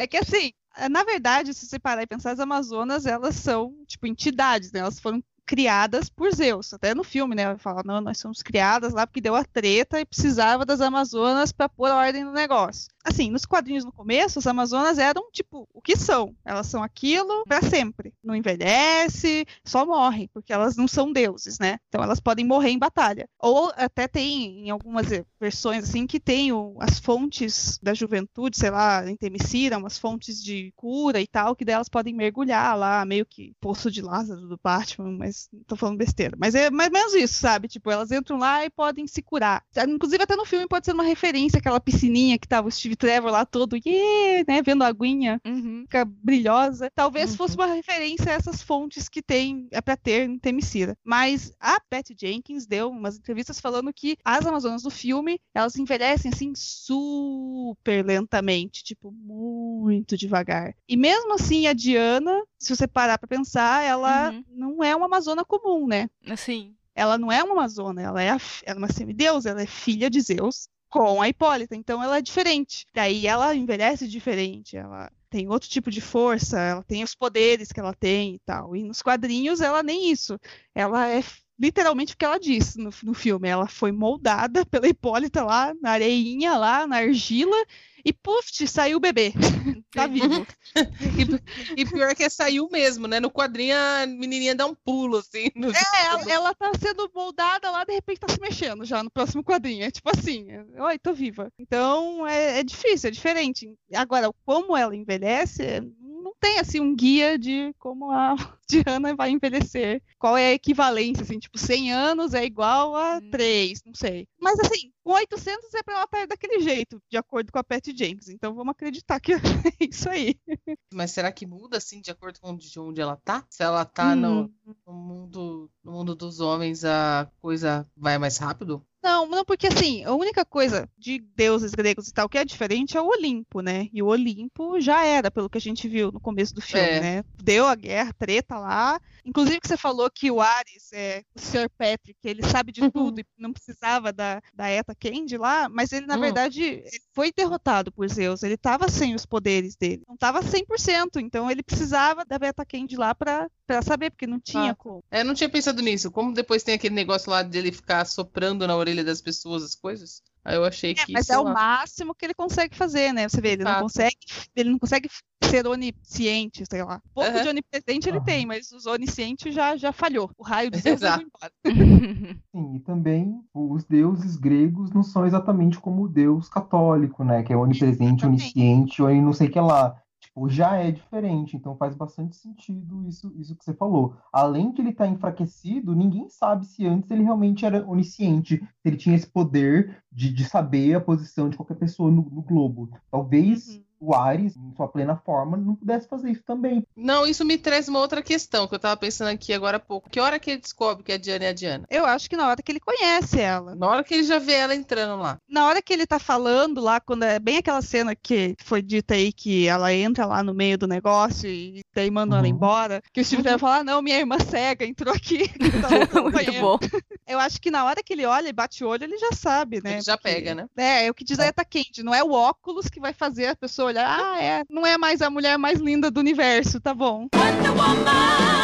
Mas falando do, do Ares e dos poderes dele, assim, tanto talvez o personagem. Foi um combo, personagem e ator. Eu achei que eles podiam ter aproveitado mais. É que assim, isso é minha visão de quem não leu quadrinhos, tá? É, sabe, é um deus, sabe? A história, né? É, poderia ser desenvolvida assim depois. O Ares poderia até se revelar o Ares, sabe? Mas é ter uma outra, um enfrentamento para uns filmes posteriores, sabe? É, eu achei que foi muito rápido. Chegou, é, viu que era o Ares, enfrentou ele, pá, acabou. Matou um deus. Não que eu não acho que a Mulher Maravilha não teria poder, fim das contas ela é também deusa. Mas é que assim, eu sabe, eu queria mais.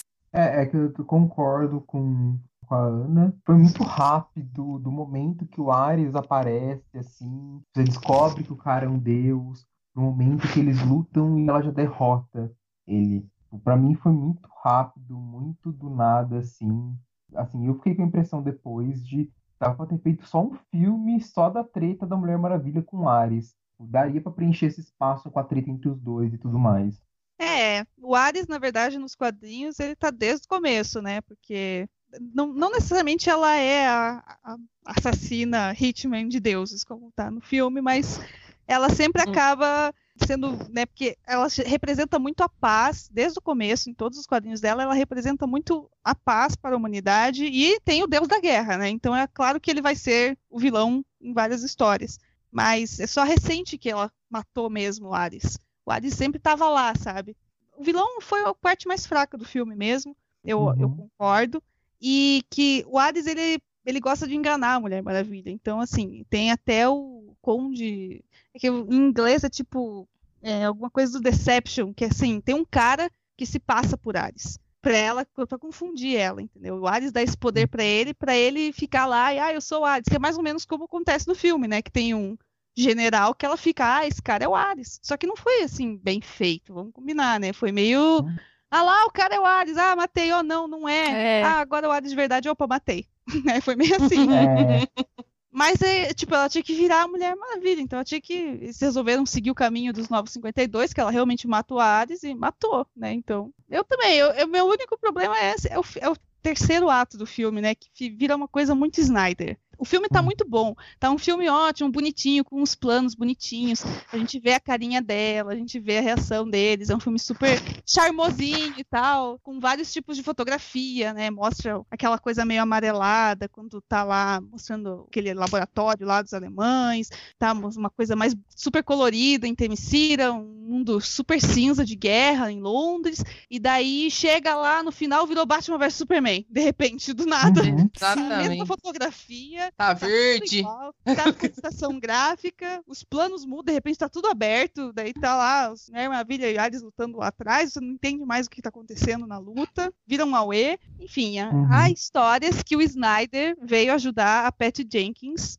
em set para ajudar assim nas cenas de luta com muita computação gráfica, porque é a primeira vez que ela estava fazendo isso e ela não queria também fazer um negócio muito mal feito e também para entender melhor o processo, afinal não é fácil e uhum. também para manter uma unidade da luta da Mulher Maravilha e né, ela não podia de repente, ah não, a Mulher Maravilha vai lutar assim, né? Tipo, esquece uhum. o que aconteceu lá no Batman vs Superman. Então eu acho que quando aconteceu essa cena dela contra o Ares, foi muito mais influências de Zack Snyder do que a própria direção da Pat Jenkins. Uhum. Eu acho que ela deixou ele um pouquinho mais e, e ficou meio para mim muito óbvio assim no filme que a coisa uhum. mudou, Sim. virou um outro filme de repente. Tanto muda nessa parte da, das luzes, né, da fotografia. É, bom, também pode ser a minha visão de mundo, mas não li quadrinhos.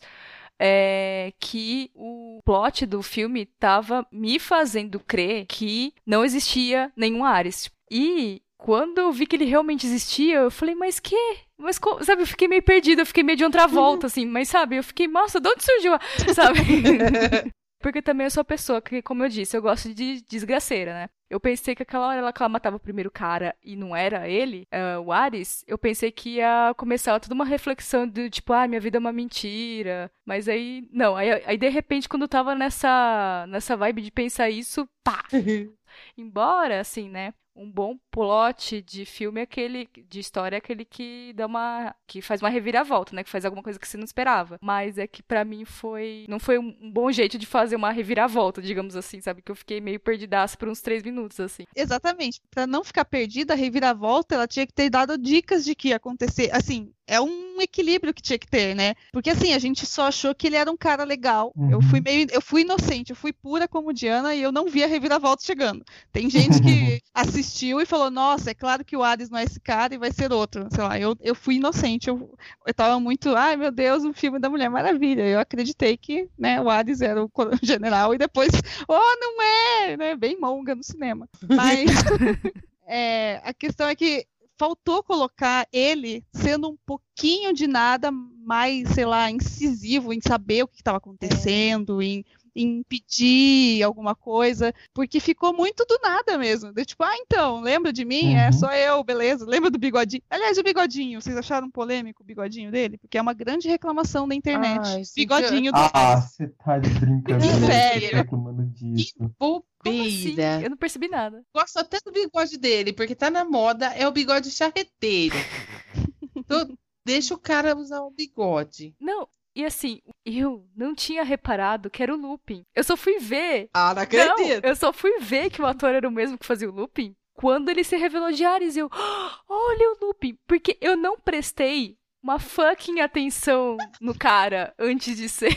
antes dele se revelar. Eu nem vi que era o Lupin. Então acho que ele foi bem coadjuvante antes de se revelar vilão mesmo. É, eu acho que eu vi em algum vídeo desses aí falando do filme, que eu vi muitos, né? Então não sei mais qual.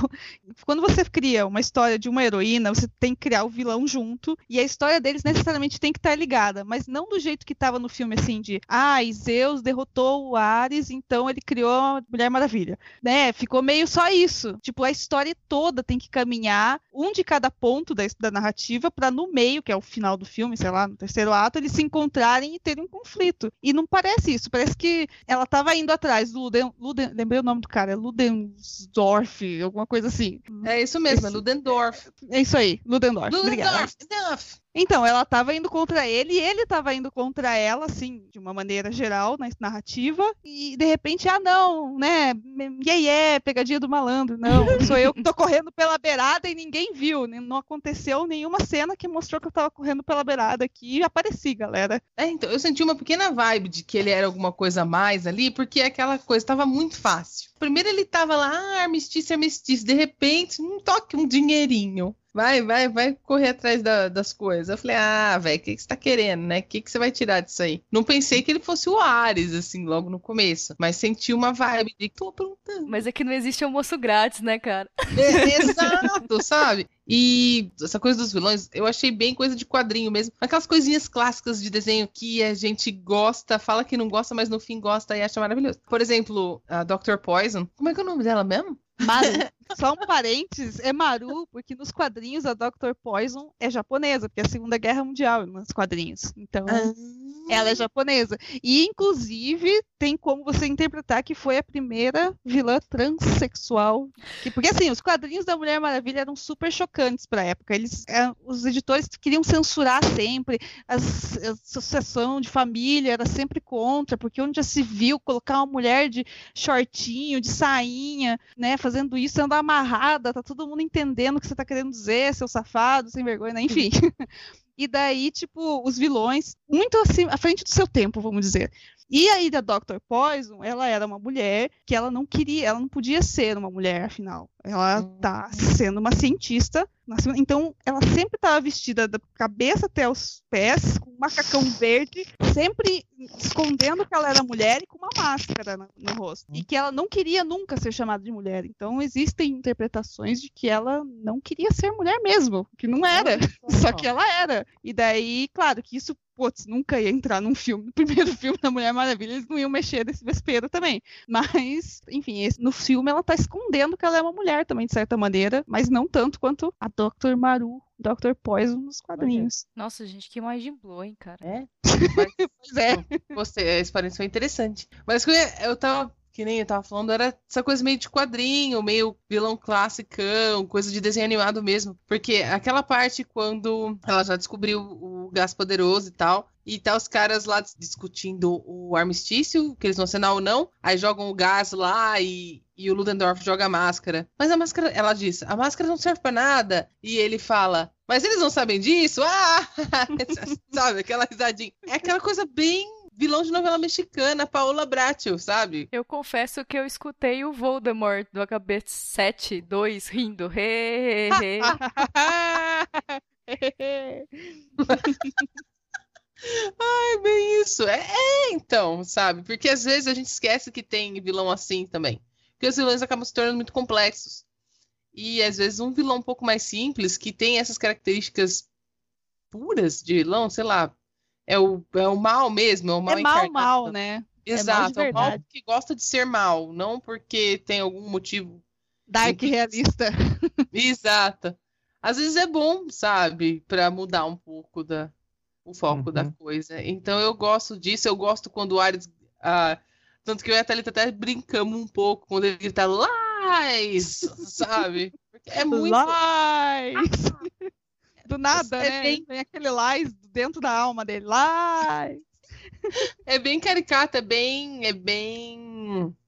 O mal por mal mesmo. E, e é legal. Mas eu acho que é bem isso que a Pat Jenkins estava querendo pro filme, porque ela sempre disse que um dos filmes que inspirou muito ela foi o Superman, né? O primeiro clássico lá. Inclusive a cena do, da, da porta lá, que ela não passa, é Superman entalando na porta giratória também, no primeiro filme, é a cena do, do beco lá, ninguém aguenta mais, que todo mundo diz que é a cena do Superman também, que ele tá com a Lois e assaltada, e ele segura a bala, igual ela segura o Steve e tal, a mesma coisa. Mas eu acho que ela também queria dar esse aspecto de ser uma coisa bem bobinha, assim, também, porque, poxa, criança tem que gostar desse filme, sabe? Exatamente. Uhum. Tem que ter essa coisa mais bobinha também. Então, outra cena que eu acho que vai por esse caminho super caricato e bobão é a cena dela com a moça da- do vestido azul lá. Que, inclusive, depois o povo viu no IMDB que o nome dela era Fausta, não sei o quê. É, eu vi isso, E eu falei, falsa, nossa, por não isso que a sei o música quê. chama. Pois é, e Fausta, não sei o que, era uma, uma das vilãs da série da Linda Carter, que era uma espiã nazista, loira, e eu acho que se duvidar, é, é assim, pegaram uma atriz que é muito, sabe, como se fosse a mesma atriz envelhecida, porque, tipo, é quase a mesma mulher. Então eles fizeram uma homenagem ali, tipo, a mesma loira, a mesma Fausta, né? E, enfim, você pensa nessa cena, você vê, meu, o que que tá acontecendo nessa cena? Tipo, sai aquela loira da, ca- da carroça lá, da carruagem, e vai pro matinho, e a Diana fica lá, ok, se encara... E o que aconteceu com essa mulher depois?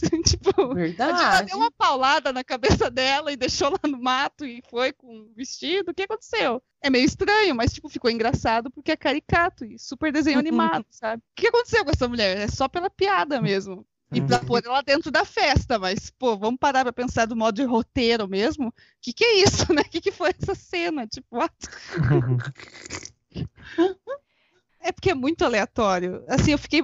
Você para e pensa, o que aconteceu? Ela tá, tá frio, ela tá sem roupa no meio do mato. Ela ficou o quê? Com o escudo da Diana, né? Porque o escudo some depois desse tempo. Ela- Será que ela fez uma troca? tipo, ela deu o escudo pela roupa, daí ela saiu com o escudinho assim? Não sei, não sei o que aconteceu. Na terceira vez que eu assisti, eu fui prestar atenção nisso, né? Porque ela entra só com a espada e tal. Aí ela já arranca a roupa e o escudo tá no cavalo. E tá tudo amarrado no cavalo. Hum, a Fausta tava amarrada no cavalo, será A também? falsa depois? não. não, eu então, digo.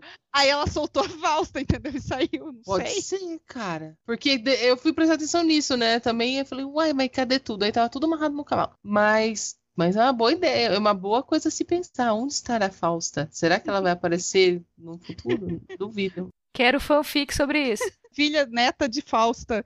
tipo, odeio a Mulher Maravilha que deixou a minha tataravó sofrendo na neve, Frio. no frio. Ai, gente. Aí vai começar um roteiro meio que o Bill, né? Mas No Man's Land é muito bom, É, muito é bom. ótimo. Nossa, melhor cena. Fiquei vidrado, muito massa, foda. Eu também acho.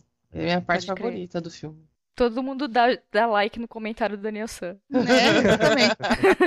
A parte Tipo, trágica dessa história é que quase não aconteceu essa cena, né? Tipo, Meu Deus. ia ser Uhum, cortada é. pelos executivos. É muito absurdo isso. Eles leram o roteiro e falaram: Como assim? Exatamente. Eles leram o roteiro e falaram: ah, não precisa disso aqui. Aí a Pat Jenkins, vocês estão loucos? Aí eles falaram: não, porque não tem vilão. Tipo, eles não conseguiam entender que a Mulher Maravilha podia lutar contra alguma coisa que não fosse o Hades, sabe? Não fosse o vilão no final. Eles não, não conseguiam Uhum. conceber. Aí a Pat Jenkins teve que pegar uma folhinha de papel e na mão e fazer o storyboard da cena como ela imaginava para explicar para os executivos por que, que aquela porcaria daquela cena era a coisa mais importante do filme. Nossa. E só depois Nossa. que os executivos viram o storyboard dela que eles falaram: Ah, tá, fizeram a Mônica ali. Ah, tá, então tá.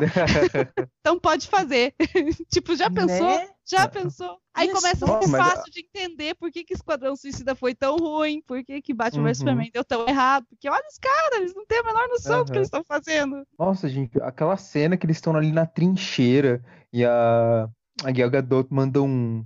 Aham, senta lá, Cláudia, tipo, vou pra guerra mesmo. Mas, tipo, nossa, eu achei muito massa. Vocês vocês estão aí com medinho de não sei o que lá. Porra, eu sou, eu sou uma, sou uma heroína, que eu sou uma amazona, vou, vou derrotar esses caras aqui e vocês que se virem aí. E, tipo, aí o pessoal viu que ela tava indo, tava conseguindo, tipo, ela motivou o, o pessoal que tava só tocando a guerra ali, que nem os generais estavam lá numa cena anterior, estavam só tocando a guerra, sabe? Tipo, ela conseguiu mudar isso, ela mudou o, o fluxo da batalha, o sentimento da batalha, fez o pessoal que tava, tava ali só achando que ia morrer, tipo, realmente lutar, dar o melhor e conseguir reconquistar a cidade. Porra, sensacional, sensacional. Pois é. Eu acho que Isso também que é o herói, assim, não só do super-herói, mas do herói que é inspirar, né, os outros. Não é só você chega lá Uhum. e, e fazer show-off, né? Gosto muito do show-off, né? Mas não é só isso. É, exatamente, né? É a hora que ela começa a virar a Mulher Maravilha, é ali, que, tipo, Uhum, ela fala. Uhum. E o legal é que ela não vai ali com a intenção de, tipo, ah, eu vou acabar com essa guerra agora, né? Não, ela. O objetivo ali da cena é que ela precisava ir pro lado de lá, porque era do lado de lá que tava o Ares. E aí Chris Pine, né, o Steve Trevor chega e fala: Não, não é assim, não é assim que faz. Todo mundo que passa por aqui morre. Aí ela, então dá licença, né? Segura minha capinha e vai lá e pô, né? E simplesmente atravessa o negócio. E é isso, tipo, ela atravessando que inspira. Então, assim, não foi um ato de violência dela ir lá e eu vou matar esses alemão, né? Não, tipo, é simplesmente ela inspirada pelo dever dela de matar o Ares do outro lado, que inspirou todo mundo da guerra a falar: nossa, a mulher tá levando os porrada ali por nós, vamos lá, gente. Se ela consegue, a gente consegue, tipo. Aham. E ela muda o negócio, né? Então, é realmente tipo, É, e, a essência do heroísmo ali, total. aham. É, e também teve um lado, né, que, tipo, tinha o vilarejo lá, ela até chega a perguntar, poxa, mas as pessoas estão, tipo, tem gente que mora lá, Tipo, ela pergunta, vocês vão deixar mesmo o pessoal morrer lá? Tipo, isso junto com a, com a vingança que ela tem pelo Ares, que é a motivação dela, ela foi lá e fez alguma coisa, saca? É, e mostrou que ela não é só, só papinho também, que lá, quando ela tava lá na mesa com os generais, que, que meteu o dedo na cara e falou que, que eles são os bostas e não lutam pelas pessoas, quando ela tava lá na guerra, ela lutou pelas pessoas, tá ligado? Ai, Sabe, que tipo, é, exato. É, é- é- essa parte foi, foi muito boa. É a minha parte favorita também. Eu gostei do, do jeito que acabou a batalha, que o pessoal se juntou, fez o escudo lá, que aí a Mulher Maravilha, que agora dá pra chamar ela de Mulher Maravilha, porque ela já, já é a. Tipo, ali pra mim ficou já bem claro que ela se transformou na, É, a música no já que ela tocou, realmente né? é. Uhum. É. Agora a música já tinha tocado, então já virou. Então é ela mesmo. Porque ela pula assim do, do, do- em cima do escudo, tipo, e vai com tudo lá, lá em ci- no, no- na parte de sino da cima da, igreja. torre, assim, no sino da igreja, quebra tudo assim, fala, caralho! Que foda. Nossa, gente. Vou ter que assistir de novo. Só por causa disso. É, Eu falo, essa coisa é, é muito bom. E aí a música começa e você fala, caralho! É bem, é bem que nem no, no filme. No filme, não, desculpa, no vídeo que, eu- que a gente tava falando sobre a música, viu, falando sobre a música mesmo. O cara fala, vem um sentimento que você. Você não sabe direito que sentimento que é, você só sabe que é aquele sentimento, caralho, vai acontecer alguma coisa, assim. Então Uhum. você. E quando você pensa nisso de novo, volta tudo. Você fala, ai, ah, socorro, quero ver de novo. Eu não vejo a hora que sair o DVD desse negócio pra eu comprar. Nossa, e essa cena da igreja, eu adorei, assim, porque eu falei assim, nossa, porque eu vou lá, eu vou comentando, né? Se o Daniel Silva me escutar os comentários, não, foda-se, eu só vou comentando. Nossa, pelo amor de Deus, ela precisa subir lá e dar um soco naquele sniper. é Tipo, ela verdade. derrubou negócio. Aí ela foi e ela derrubou metade da igreja. Eu falei, caralho, que show off da porra, adoro. É, É isso muito mesmo, é assim, é, é assim que vem. Foi exatamente isso. Ai, e, e é tão bom conversar sobre isso com as pessoas que também ficarem empolgadas, porque eu conversei com gente que não ficou empolgada. Não, E- aí vem e é o, que, cri- o que eu li de crítica dessa cena. Tem gente que conseguiu criticar e que falou que achou ofensivo. Porque assim, o No Man's Land existiu. O No Man's Land existia uma área lá na Primeira Guerra que ninguém conseguia passar. Isso era Uhum. real. E daí eles pegaram e fizeram. Não, imagina, é aquilo, né? Se o Tarantino pode matar o Hitler no filme dele, por que, que a gente não pode fazer um filme que a Mulher Maravilha ajuda um, um povo lá que não conseguiu ajudar, né? Não conseguiu é. fazer. E daí as pessoas falaram que acharam ofensivo com aqueles que realmente lutaram na guerra, colocar que tudo foi Ah. resolvido por uma heroína fictícia. Ah, Mas não foi resolvido Mas, tudo a mas lá guerra, não foi mano. Ah, velho. resolvido. Tem tanto jogo que fala. Nossa, tem tanto jogo, tem tanto filme que faz tanta bosta, o pessoal vai reclamar disso. Ah. Exatamente. É aquilo, vamos achar o que. Vamos procurar criticar, né? Pelo jeito. É, Tá faltando filhinho um problema no filme. Eu acho que seria mais produtivo eles tentarem imaginar o que aconteceu com a Fausta, porque aí. Exatamente. Vai ficar esse mistério. Vamos ficar mandando pro Twitter da Patty Jenkins, pro Twitter do pessoal perguntando, ó, o que aconteceu? Estamos aqui intrigados. Mas quem sabe a Ela gente, tá bem, né? Alguém achou ela, ela tá bem. quem sabe a gente chega num, bus, num BuzzFeed, né? Vira um, um treco lá. Vai, vai que dá, sei lá. né? Não custa tentar. Se a gente parar pra pensar, assim, existe um problema nesse filme que ele não explica como que ela estava no Batman vs Superman. Vocês não assistiram, mas assim, ela demora para entrar na luta no Batman vs Superman, porque ela diz que ela desistiu da humanidade há 100 anos. E isso teoricamente aconteceu há 100 anos, né, esse filme. Uhum. Então, depois desse filme ela desistiu da humanidade, tanto que se você parar e pensar, poxa, teve Segunda Guerra Mundial. Uhum. E aí, uhum. o que, que ela fez? Deu holocausto. Ela não fez nada. Ela ficou na dela, porque provavelmente para ela, ela já tinha matado o Ares, ela falou: agora esses humanos aí que se fodam, lidem. Uhum. Ela ficou meio baqueada. Eu acho que assim, ela não resolveu os problemas dela matando Ares. Eu acho que é uma coisa que o filme não deixou muito claro. Por causa do quê? Desse terceiro ato corrido, meio mal filmado, aí estranho. A coisa ficou meio, é, meio capenga. Eu assim, acho. É, que... é, é realmente. Não, o, o filme, até ali, o, o segundo ato, foi muito bom. Foi, tipo assim, muito ótimo. para mim, tipo, mas no final eu achei que ele ficou só bom por, por conta desse final aí que foi meio corrido. Porque assim, tipo, eu achei legal também que ela derrotando ali o Ludendorff, tipo, ela viu que a guerra não acabou, sabe? E tipo, e falou, poxa, mano, um filme de super-herói em que a lição final é que é, é, que você não vai resolver todos os problemas do mundo só matando o último chefão, saca? Tipo, uhum. Tipo, isso funciona muito bem no videogame, saca? Eu falei, poxa, pela primeira vez vai ter um filme de super-herói que o plot final vai ser um pouquinho mais complexo. Tipo, vai dar cinco minutos depois, ela luta contra o Ares, dez minutos depois, tipo, ela, ela derrota o Ares. Lição sobre amor. É, é isso aí é, é, outro ponto. Tipo, ela luta contra o Ares e, e, o sentimento que fica ali no campo, campo de batalha é que a guerra acabou, saca? Pois então, é. Tipo, assim, o que eu fiquei sentindo é que de um lado, poxa, teve uma lição muito boa. Tipo, eu gosto desses filmes mais realistas, mais tapa na cara, assim, que não é tão simples, não é tão preto no branco. E dá cinco minutos, eles já vai, vão lá e destroem tudo isso, saca? É. é, é, essa coisa da luta, eu acho que tem duas interpretações que saíram desse terceiro ato que eu acho que são tem o caminho que eu acho que era o que era para ser e que a coisa foi filmada daquele jeito e deu outro, outro sentido, assim, que assim, que eu estava conversando com uns amigos e teve gente que falou, ah, ela derrota o Ares e daí os soldados todos levantam como se tivessem saído de um, de um feitiço, assim, e começam a se abraçar. Aí eu falei, eu não vi dessa maneira. Assim, eu percebo agora que dá para entender desse jeito, assim, que matou o Ares, uhum, acabou a guerra. Uhum. Mas o que eu vi ali, pensando no que é a Mulher Maravilha e tal, foi que esse povo tava todo escondido, porque tava vendo aquela batalha super louca lá, de dois deuses se matando, então, tipo, um negócio mega cabuloso. E no final, eles viram que deu certo e que todo mundo saiu vivo. Então, meu Deus, vamos se abraçar aqui que a gente tá vivo, graças a Deus. Que é uhum. é mais simples. E a cara dela não tá feliz depois disso. Então, assim, você vê que ela matou Hades, mas não é como se tivesse resolvido, então, a situação. Ah, então tá.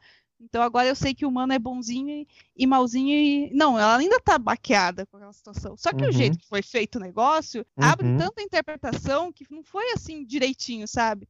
É outra coisa que você pode entender também é que ela não fez isso por amor à humanidade, mas só por amor ao Steve Trevor, porque eles dão aqueles focos uhum. lá no uhum. Steve Trevor, Steve Trevor, Steve Trevor, e de repente ela, ah, então não vou mais matar Maru, não vou matar ninguém e vou destruir o Ares. Por quê? Por causa de Steve Trevor? Não, não é por causa de Steve Trevor, é porque ele representou ali para ela uma coisa sobre a humanidade que ela precisava ver naquele momento. Mas foi filmado de um jeito tão é. uhul, efeitos, uau, que você pode interpretar desse jeito também. Então... É, não, não foi bem trabalhado, não ficou muito claro. É. Uma cena que eu achei que ficou confuso para mim, pelo menos, nessa parte do terceiro ato foi quando é, ela recebe um golpe muito forte assim do Ares e parece que ela fica meio surda momentaneamente.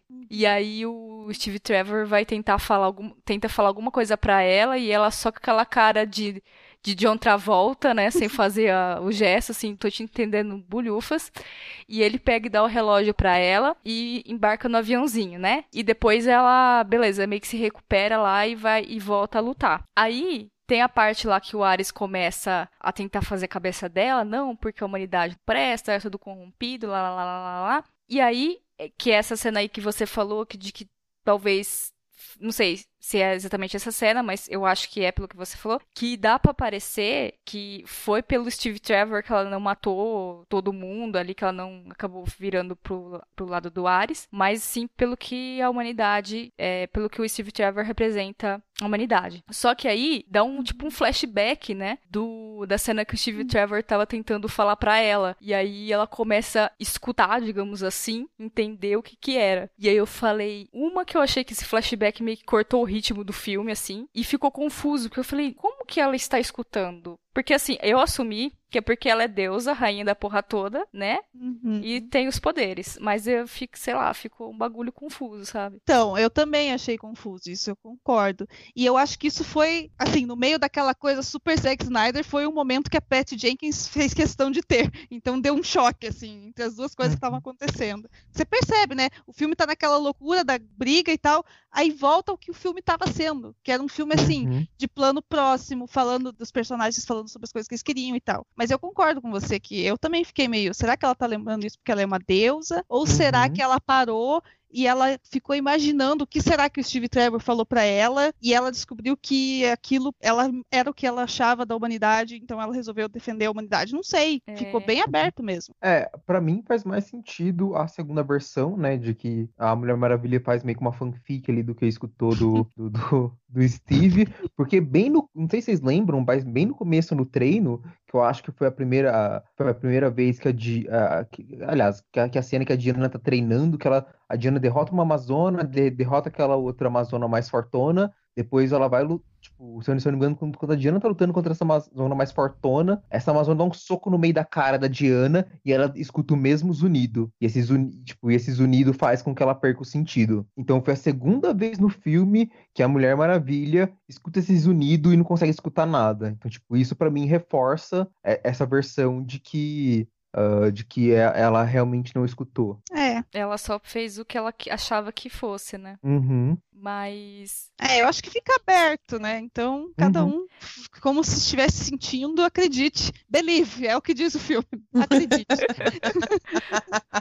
Mas falando com a Nana outro dia sobre isso, acho que o Danielson também tava, e a Nana que me apresentou essa, essa teoria de que, na verdade, é, seria o que ela quis é, acreditar que ele tava falando pra ela, né? E eu falei assim, porque, tipo, ele dá o, o relógio pra ela, né? Eu falei assim, já pensou se na verdade ele tá falando assim, olha, eu vou ter que fazer uma parada aqui perigosa, então quando daqui a não sei quantos minutos, dá pra você me, me resgatar lá em cima? Só que não deu, sabe? Meu Deus. Do mal, né? Na versão estendida, né? Na- vai sair no DVD, a versão estendida. O que realmente aconteceu com o Steve Trevor. Eu só queria ter dado aquela choradinha com o final, mas eu não consegui dar aquela choradinha com o chip, sabe? Final dela vendo a foto do Steve Trevor. Mas eu achei que foi um final bom que eles deram pro personagem, porque eu fico pensando que eu não sabia que ele tinha essa, nos quadrinhos, esse, essa característica de, ah, é, tipo, ele é meio que um pé no saco. Não, ele não é um pé no saco. Ele só não é o melhor personagem do gibi. É, enfim. Mas assim, ele não é tão bom quanto do filme, né? É. Ele fica querendo casar com ela, então já começa meio errado, assim, as, as vibes da coisa. Nossa! Agora eu me liguei quem que é o Steve Trevor no quadrinho. Eu acho que eu vi um quadrinho em algum uma page da vida. Tá a Mulher Maravilha e e um cara loiro que, tá- que pede ela em casamento. Caralho, é ele. Que, que merda. Ele fica pedindo ela em casamento e ela fala: Amigo, dá licença, eu tenho mais o que fazer. Se eu casar com você, vai, minha vida acaba, né? Dá licença. Nossa, que, que Aí ele desânimo fica agora. assim. É, e daí muda a linha editorial da revista, porque morre o Marston, né, que é o criador, daí dá uma desandada, daí ela fala, não, eu vou casar sim, e daí vira uma desgraça. Aí ela entra numa fase que ela é dona de uma boutique, que é uma desgraça maior ainda. Gente, Aí matam ela na crise das, das terras, infinitas terras, e daí ela ressurge, mais ou menos como a gente conhece nos anos 80, pela mão do George Pérez. socorro. Fica aí o grande histórico da Mulher Maravilha Socorro. em 5 segundos. Mas, depois dessa grande revelação, tantos mind-blowings, é, eu achei só, também acho que por conta do final corrido, sabe? Que eu falei que não deu pra dar aquela choradinha, assim, no final, quando ela vê aquela foto dele, assim. Assim, não que eu queria que ela chorasse, tô falando, eu queria que eu tivesse chorado, porque, né, de novo, eu gosto de desgraceira. Porque, assim, os dois, eu acho que o desenvolvimento da história deles foi ok, foi na medida, a química foi boa, só que eu acho que faltou alguma cena, assim, mais, é, talvez impactante, assim, que, sabe, deixasse a gente mais até ligado. Que eu acho que o final, que já que é o ápice, todas as coisas passando, seria o ideal, mas não, não deu, né? Agora, uma outra coisa que eu, que eu não gostei, assim, foi tipo, meio que no final teve aquela liçãozinha de, de amor, de não sei o que lá, e termina meio que o filme com a, com a Diana falando, na verdade são todos ruins, péssimas pessoas, mas não, o amor vai salvar tudo. Acaba o filme, assim. Eu fiquei, fiquei bem chateado com isso. Mas que isso que é a vocês Mulher acharam? Maravilha. É que isso é o, é o tipo core da personagem. É ela, ela é isso. Ela é a favor do amor, é super da paz, assim. Ela quer que tudo seja bonito e feliz. Apesar de ser Uhum. uma guerreira badass louca que bate antes de perguntar as coisas. Uhum. É, e é meio que da personagem, mas é, é meio puro inocente, né? Não sei. Aham. É, é que eu acho que junta que, tipo, com, com o final, que foi meio meio mal explicado, acho que foi muito corrido. Eu não senti que deu tempo de trabalhar, trabalhar tanto esse lado dela. Foi tentado no final com a cena do Steve ali, mas não, aliás, na minha visão, não deu certo para no final ter uma, uma mensagem dessa tão forte. Ma- Mas, agora que É. você falou que, tipo, realmente eu não conheço os quadrinhos, pra você que já sabe que era, que era toda paz amor, agora que eu já sei disso também, talvez faça mais sentido da É, nos que quadrinhos, nos anos 80, ela foi reinventada, assim, pelo Jorge Pérez, e inclusive ele tá nos créditos, assim, tipo, agradecemos muito a Jorge Pérez, assim, porque ele, ela virou a embaixadora da paz da Terra, assim, então ela lidava com a Uhum. ONU, assim, sabe, Era esse tipo de gente, que era a Mulher Maravilha, E- Uhum. mas eu concordo que ficou bem estranho, bem corrido no final, porque eles quiseram, assim, vocês não viram Batman vs Superman, mas ela começa muito não querendo entrar na história, ela não quer se meter em nada. E ela termina esse filme, meio que parece que ela terminou a guerra lá querendo se meter, mas ela não terminou a guerra querendo se meter, porque senão ela teria se metido na Segunda Guerra Mundial, a gente teria visto Mulher Maravilha já, o Batman já ia saber quem era a Mulher Maravilha há muito tempo, né? Porque Uhum. Não, ela realmente se escondeu. Então, assim, que eu acho que a ideia do filme deu, terminou nessa coisa meio piegas do amorzinho e tal, era que assim, ela tava na mesma vibe ainda do Batman vs Superman. Que acontece o seguinte, ela tá sem, ela terminou esse negócio, matou o Ares, mas ela ainda tá achando, putz, a humanidade é uma esse povo fica se matando e, e não é culpa do Ares, é culpa, né? Aí começa a Segunda Guerra. Daí, tipo, ela vê os caras, né, holocausto e fala, meu Deus, e ela agora tem certeza que não tem influência nenhuma do Ares. Realmente são só Uhum. seres humanos se matando. Então eu Uhum. imagino que ela ficou muito assim. Caguei, deixa eu ficar aqui no Louvre, bem quietinha, vendo umas artes bonitas, que essa Aham. parte do- da humanidade me interessa e tananana. Aí acontece, né, o Batman vs Superman, vem o bicho, né, lá, solta o monstro, o monstro sai da jaula lá, e ela fala, putz, tem um negócio tenso que tá acontecendo, eu acho que eu vou ter que, é o meu dever como uma amazona, né, meu dever sagrado é defender, né, que ela viu que é um negócio que não é humano que tá vindo. Então ela se mete. Lá no último finalzinho ela se mete. Mas ela Uhum. ainda tá com essa vibe de, putz, a humanidade é uma droga. Aí o que acontece? Começa esse filme. Começa como? O Batman manda fotinho pra ela. Aí ela pega a fotinho e vem, ah, nossa, olha só esse tempo, né? E ela tem essa nostalgia, essa viagem, assim, uh, relembra que é, foi tipo, ela que... relembra o porquê ela lutou aquele dia, né? É, e daí ela termina assim, nossa, quer saber que se dane, eu vou ser a Mulher Maravilha mesmo, vou meter minha colher nesse mundo e tal, e que se dane, vou defender a humanidade. Manda um e-mailzinho pro chip certo lá, valeu, Batman, beijo, vamos jantar. E aí o que acontece? Vê aquela sirene estranha. Termina o filme com uma sirene, né? Tipo, bum, né? Uma explosão e. E daí o que acontece? Ela já sai voando. Tipo, ela não pensa duas vezes. E eu acho que antes dessa foto e desse filme, ela não teria saído. Eu acho Ah, que foi sim, é. pra juntar os filmes, mas fizeram.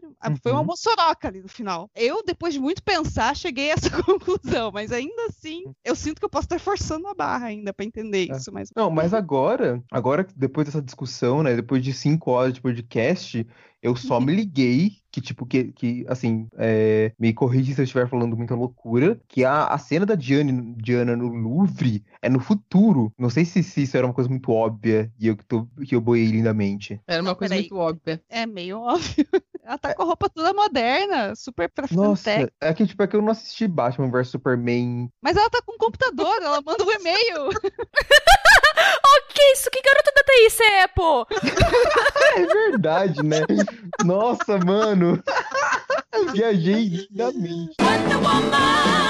Eu acho que a gente pode terminar com uma pergunta, assim, se esse filme empolga vocês pra Liga da Justiça e pro, pros novos filmes da DC. Se é a mesma coisa que Sim. vocês, tipo, se mudou de Batman vs Superman, Esquadrão Suicida, se mudou alguma coisa. Sei que vocês não viram o Batman vs Superman, mas sei lá, tem vontade de ver a Liga agora, depois do filme da Mulher Maravilha? Com certeza.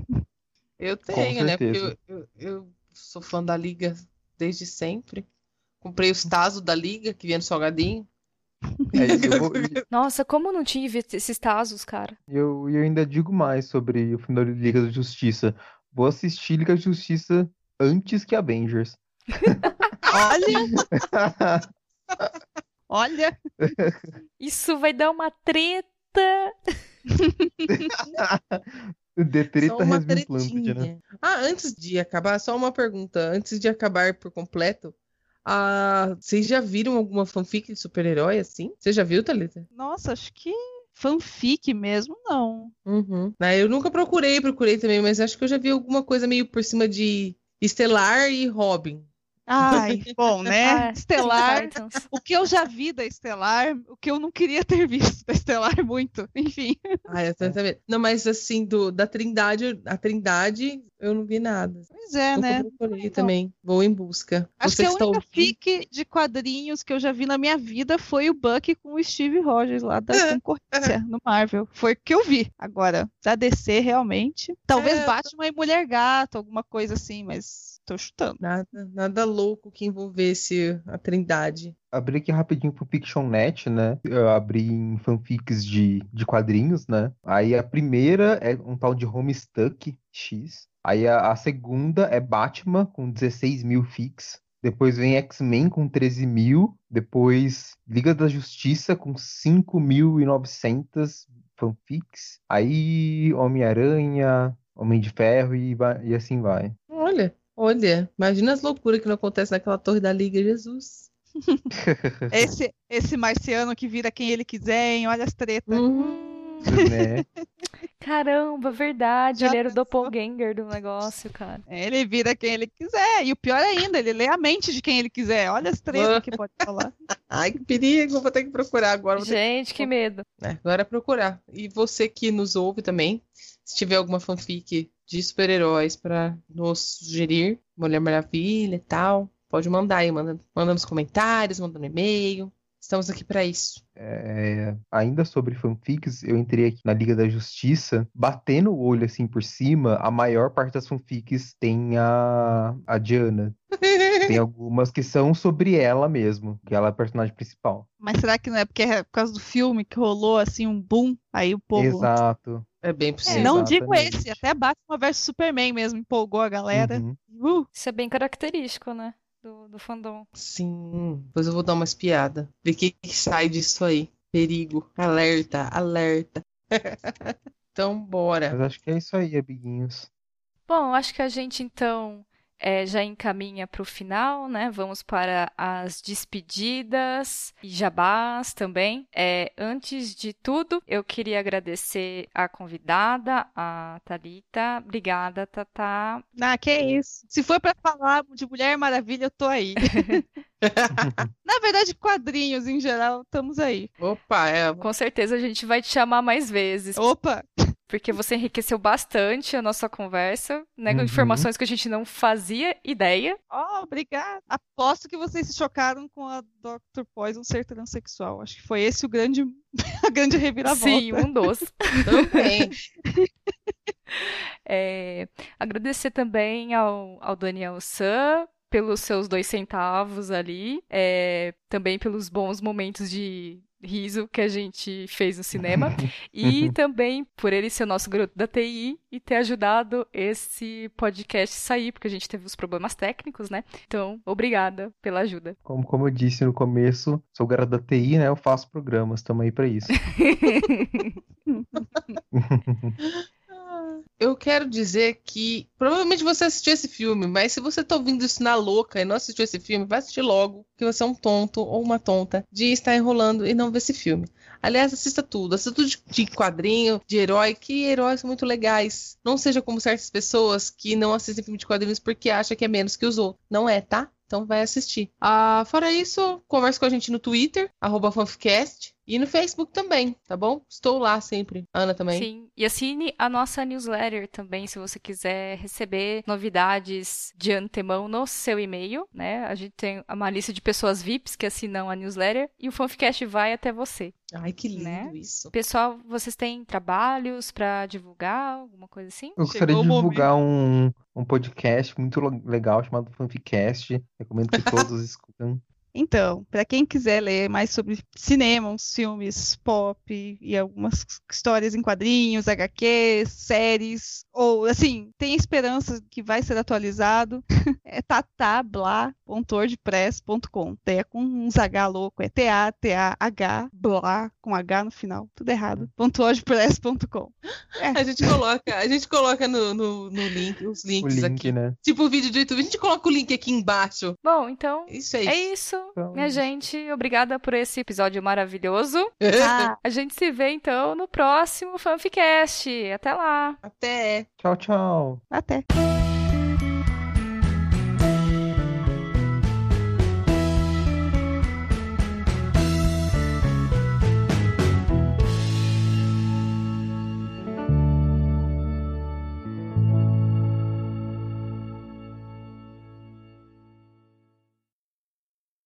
Olá, pessoal, bem-vindos ao... Bem-vindos, é ótimo. Tô bem. bem Nunca dá certo a primeira frase. Espanhola. Tô espanholésima hoje. Bem-vindos. Bem-vindos ao Fanficast, eu sou a Ana Casa. Mas é, eu achei bonito também e... E ali tudo é bonito, as pessoas são bonitas. Só pra tirar uma dúvida, Mari, você gostou? Eu acho que gostar, ela gostou, mas quanto? A gente não lembra. Você... Nossa. Quanto você gostou, Mari? Esse, esse podcast. Esse podcast se chama Mariana e quanto ela gostou de Mulher Maravilha. é como se tivessem botado essa fé do Superman toda nela, né? E uhum. ele não tem mais, assim. Então. Mas eu acho que, uhum. ah, sei lá. Ele vai voltar, ele vai voltar bonzinho. Ele vai voltar lindo, maravilhoso. Ele vai voltar de cabelo comprido? Ele Não. vai voltar de mullet de roupa preta.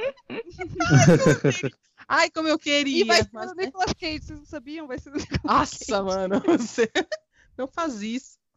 Eu não sei se todo mundo sabe, mas quase foi feito um filme, né? Só pra deixar claro por que, que eu falei essa besteira.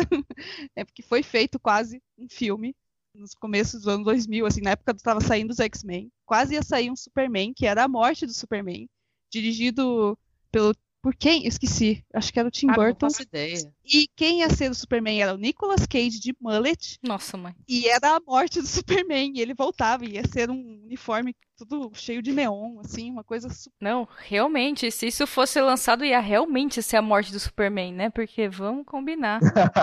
Exatamente. É aquela coisa também, ela é uma deusa. E uma louca ela deve feiticeira. bater em uma Uma feiticeira. Não, essa é a Circe. Não, pode continuar. Ela disse que gostou muito, gente, só pra. Exatamente. que elas bem inútil, né, no podcast. Só falar a mesma Mari, coisa. Quanto você gostou? Nossa, Entendi. mano, eu gostei muito.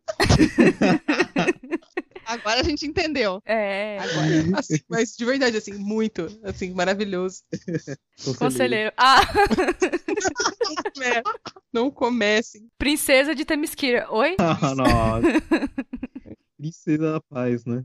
É. Ai, gente, tá ficando cada vez pior. Olha, eu que não sou, assim, a fã do Chris Pine, eu concordo que nessa cena a fotografia estava muito boa para ele. Ele ficou realmente um moço muito bem apessoado. Eu me interessei. Se eu fosse a do Dr. Poison ali também teria ficado, nossa, Toda esse balada. moço falando comigo, que inédito, né? Não sei. Teria caído total no papinho. Não teria, não. É, esse papinho aí, eu vi de longe. Ah, pior. Pior. Não, não, não você. Eu. Ah, Eu tinha achado o final muito bizarro por conta da história de amor, da, aliás, da lição de amor e tudo mais dela no final. Uma Mas agora, sabendo o que se passou no futuro, sabendo. nos dias atuais, que- na verdade, né? Ah, é verdade. No futuro do. do, do- na- nossa, Do é, passado. é- No futuro do. Isso não é um filme do Flash. Exato. Ai, ai. Eu só queria ter dado aquela choradinha com o final, mas eu não consegui dar aquela choradinha com o Chip, sabe? Final dela vendo a foto do Steve Trevor. Do, caralho, do, dela vendo a, a foto do, do personagem do Chris Pine. É o Steve Steve Trevor. Trevor. É, eu acertei. Tá certo? Nossa, eu acertei, cara! Steve Trevor. Eu pensei que eu tinha falado a maneira errada. Não. Se tivesse falado Steve Rogers, seria a Ah, concorrência não. daí. Não. Aí É é outro Steve. Trevor Ah, não. Esse não. é outro Chris. Com se descesse aquela mão gigante do Snyder falando, é, vai ser assim agora, ah, ah, que legal. Ruê, ruê, que foda. Top. Começa a Nossa. aparecer top, top, top na tela, sabe? Tipo, era um filme que não tinha, de repente topzera, top, top, top. Ah, meu Deus. Mas eu gostei, no geral eu gostei. É Uhum. bonito, inspirador. E você, Mariana, você gostou? Ah, o- Ah, A pergunta que não quer calar, né? Quanto você gostou? eu não falei, né, que eu, se eu gostei ou não ainda. Só que ao contrário.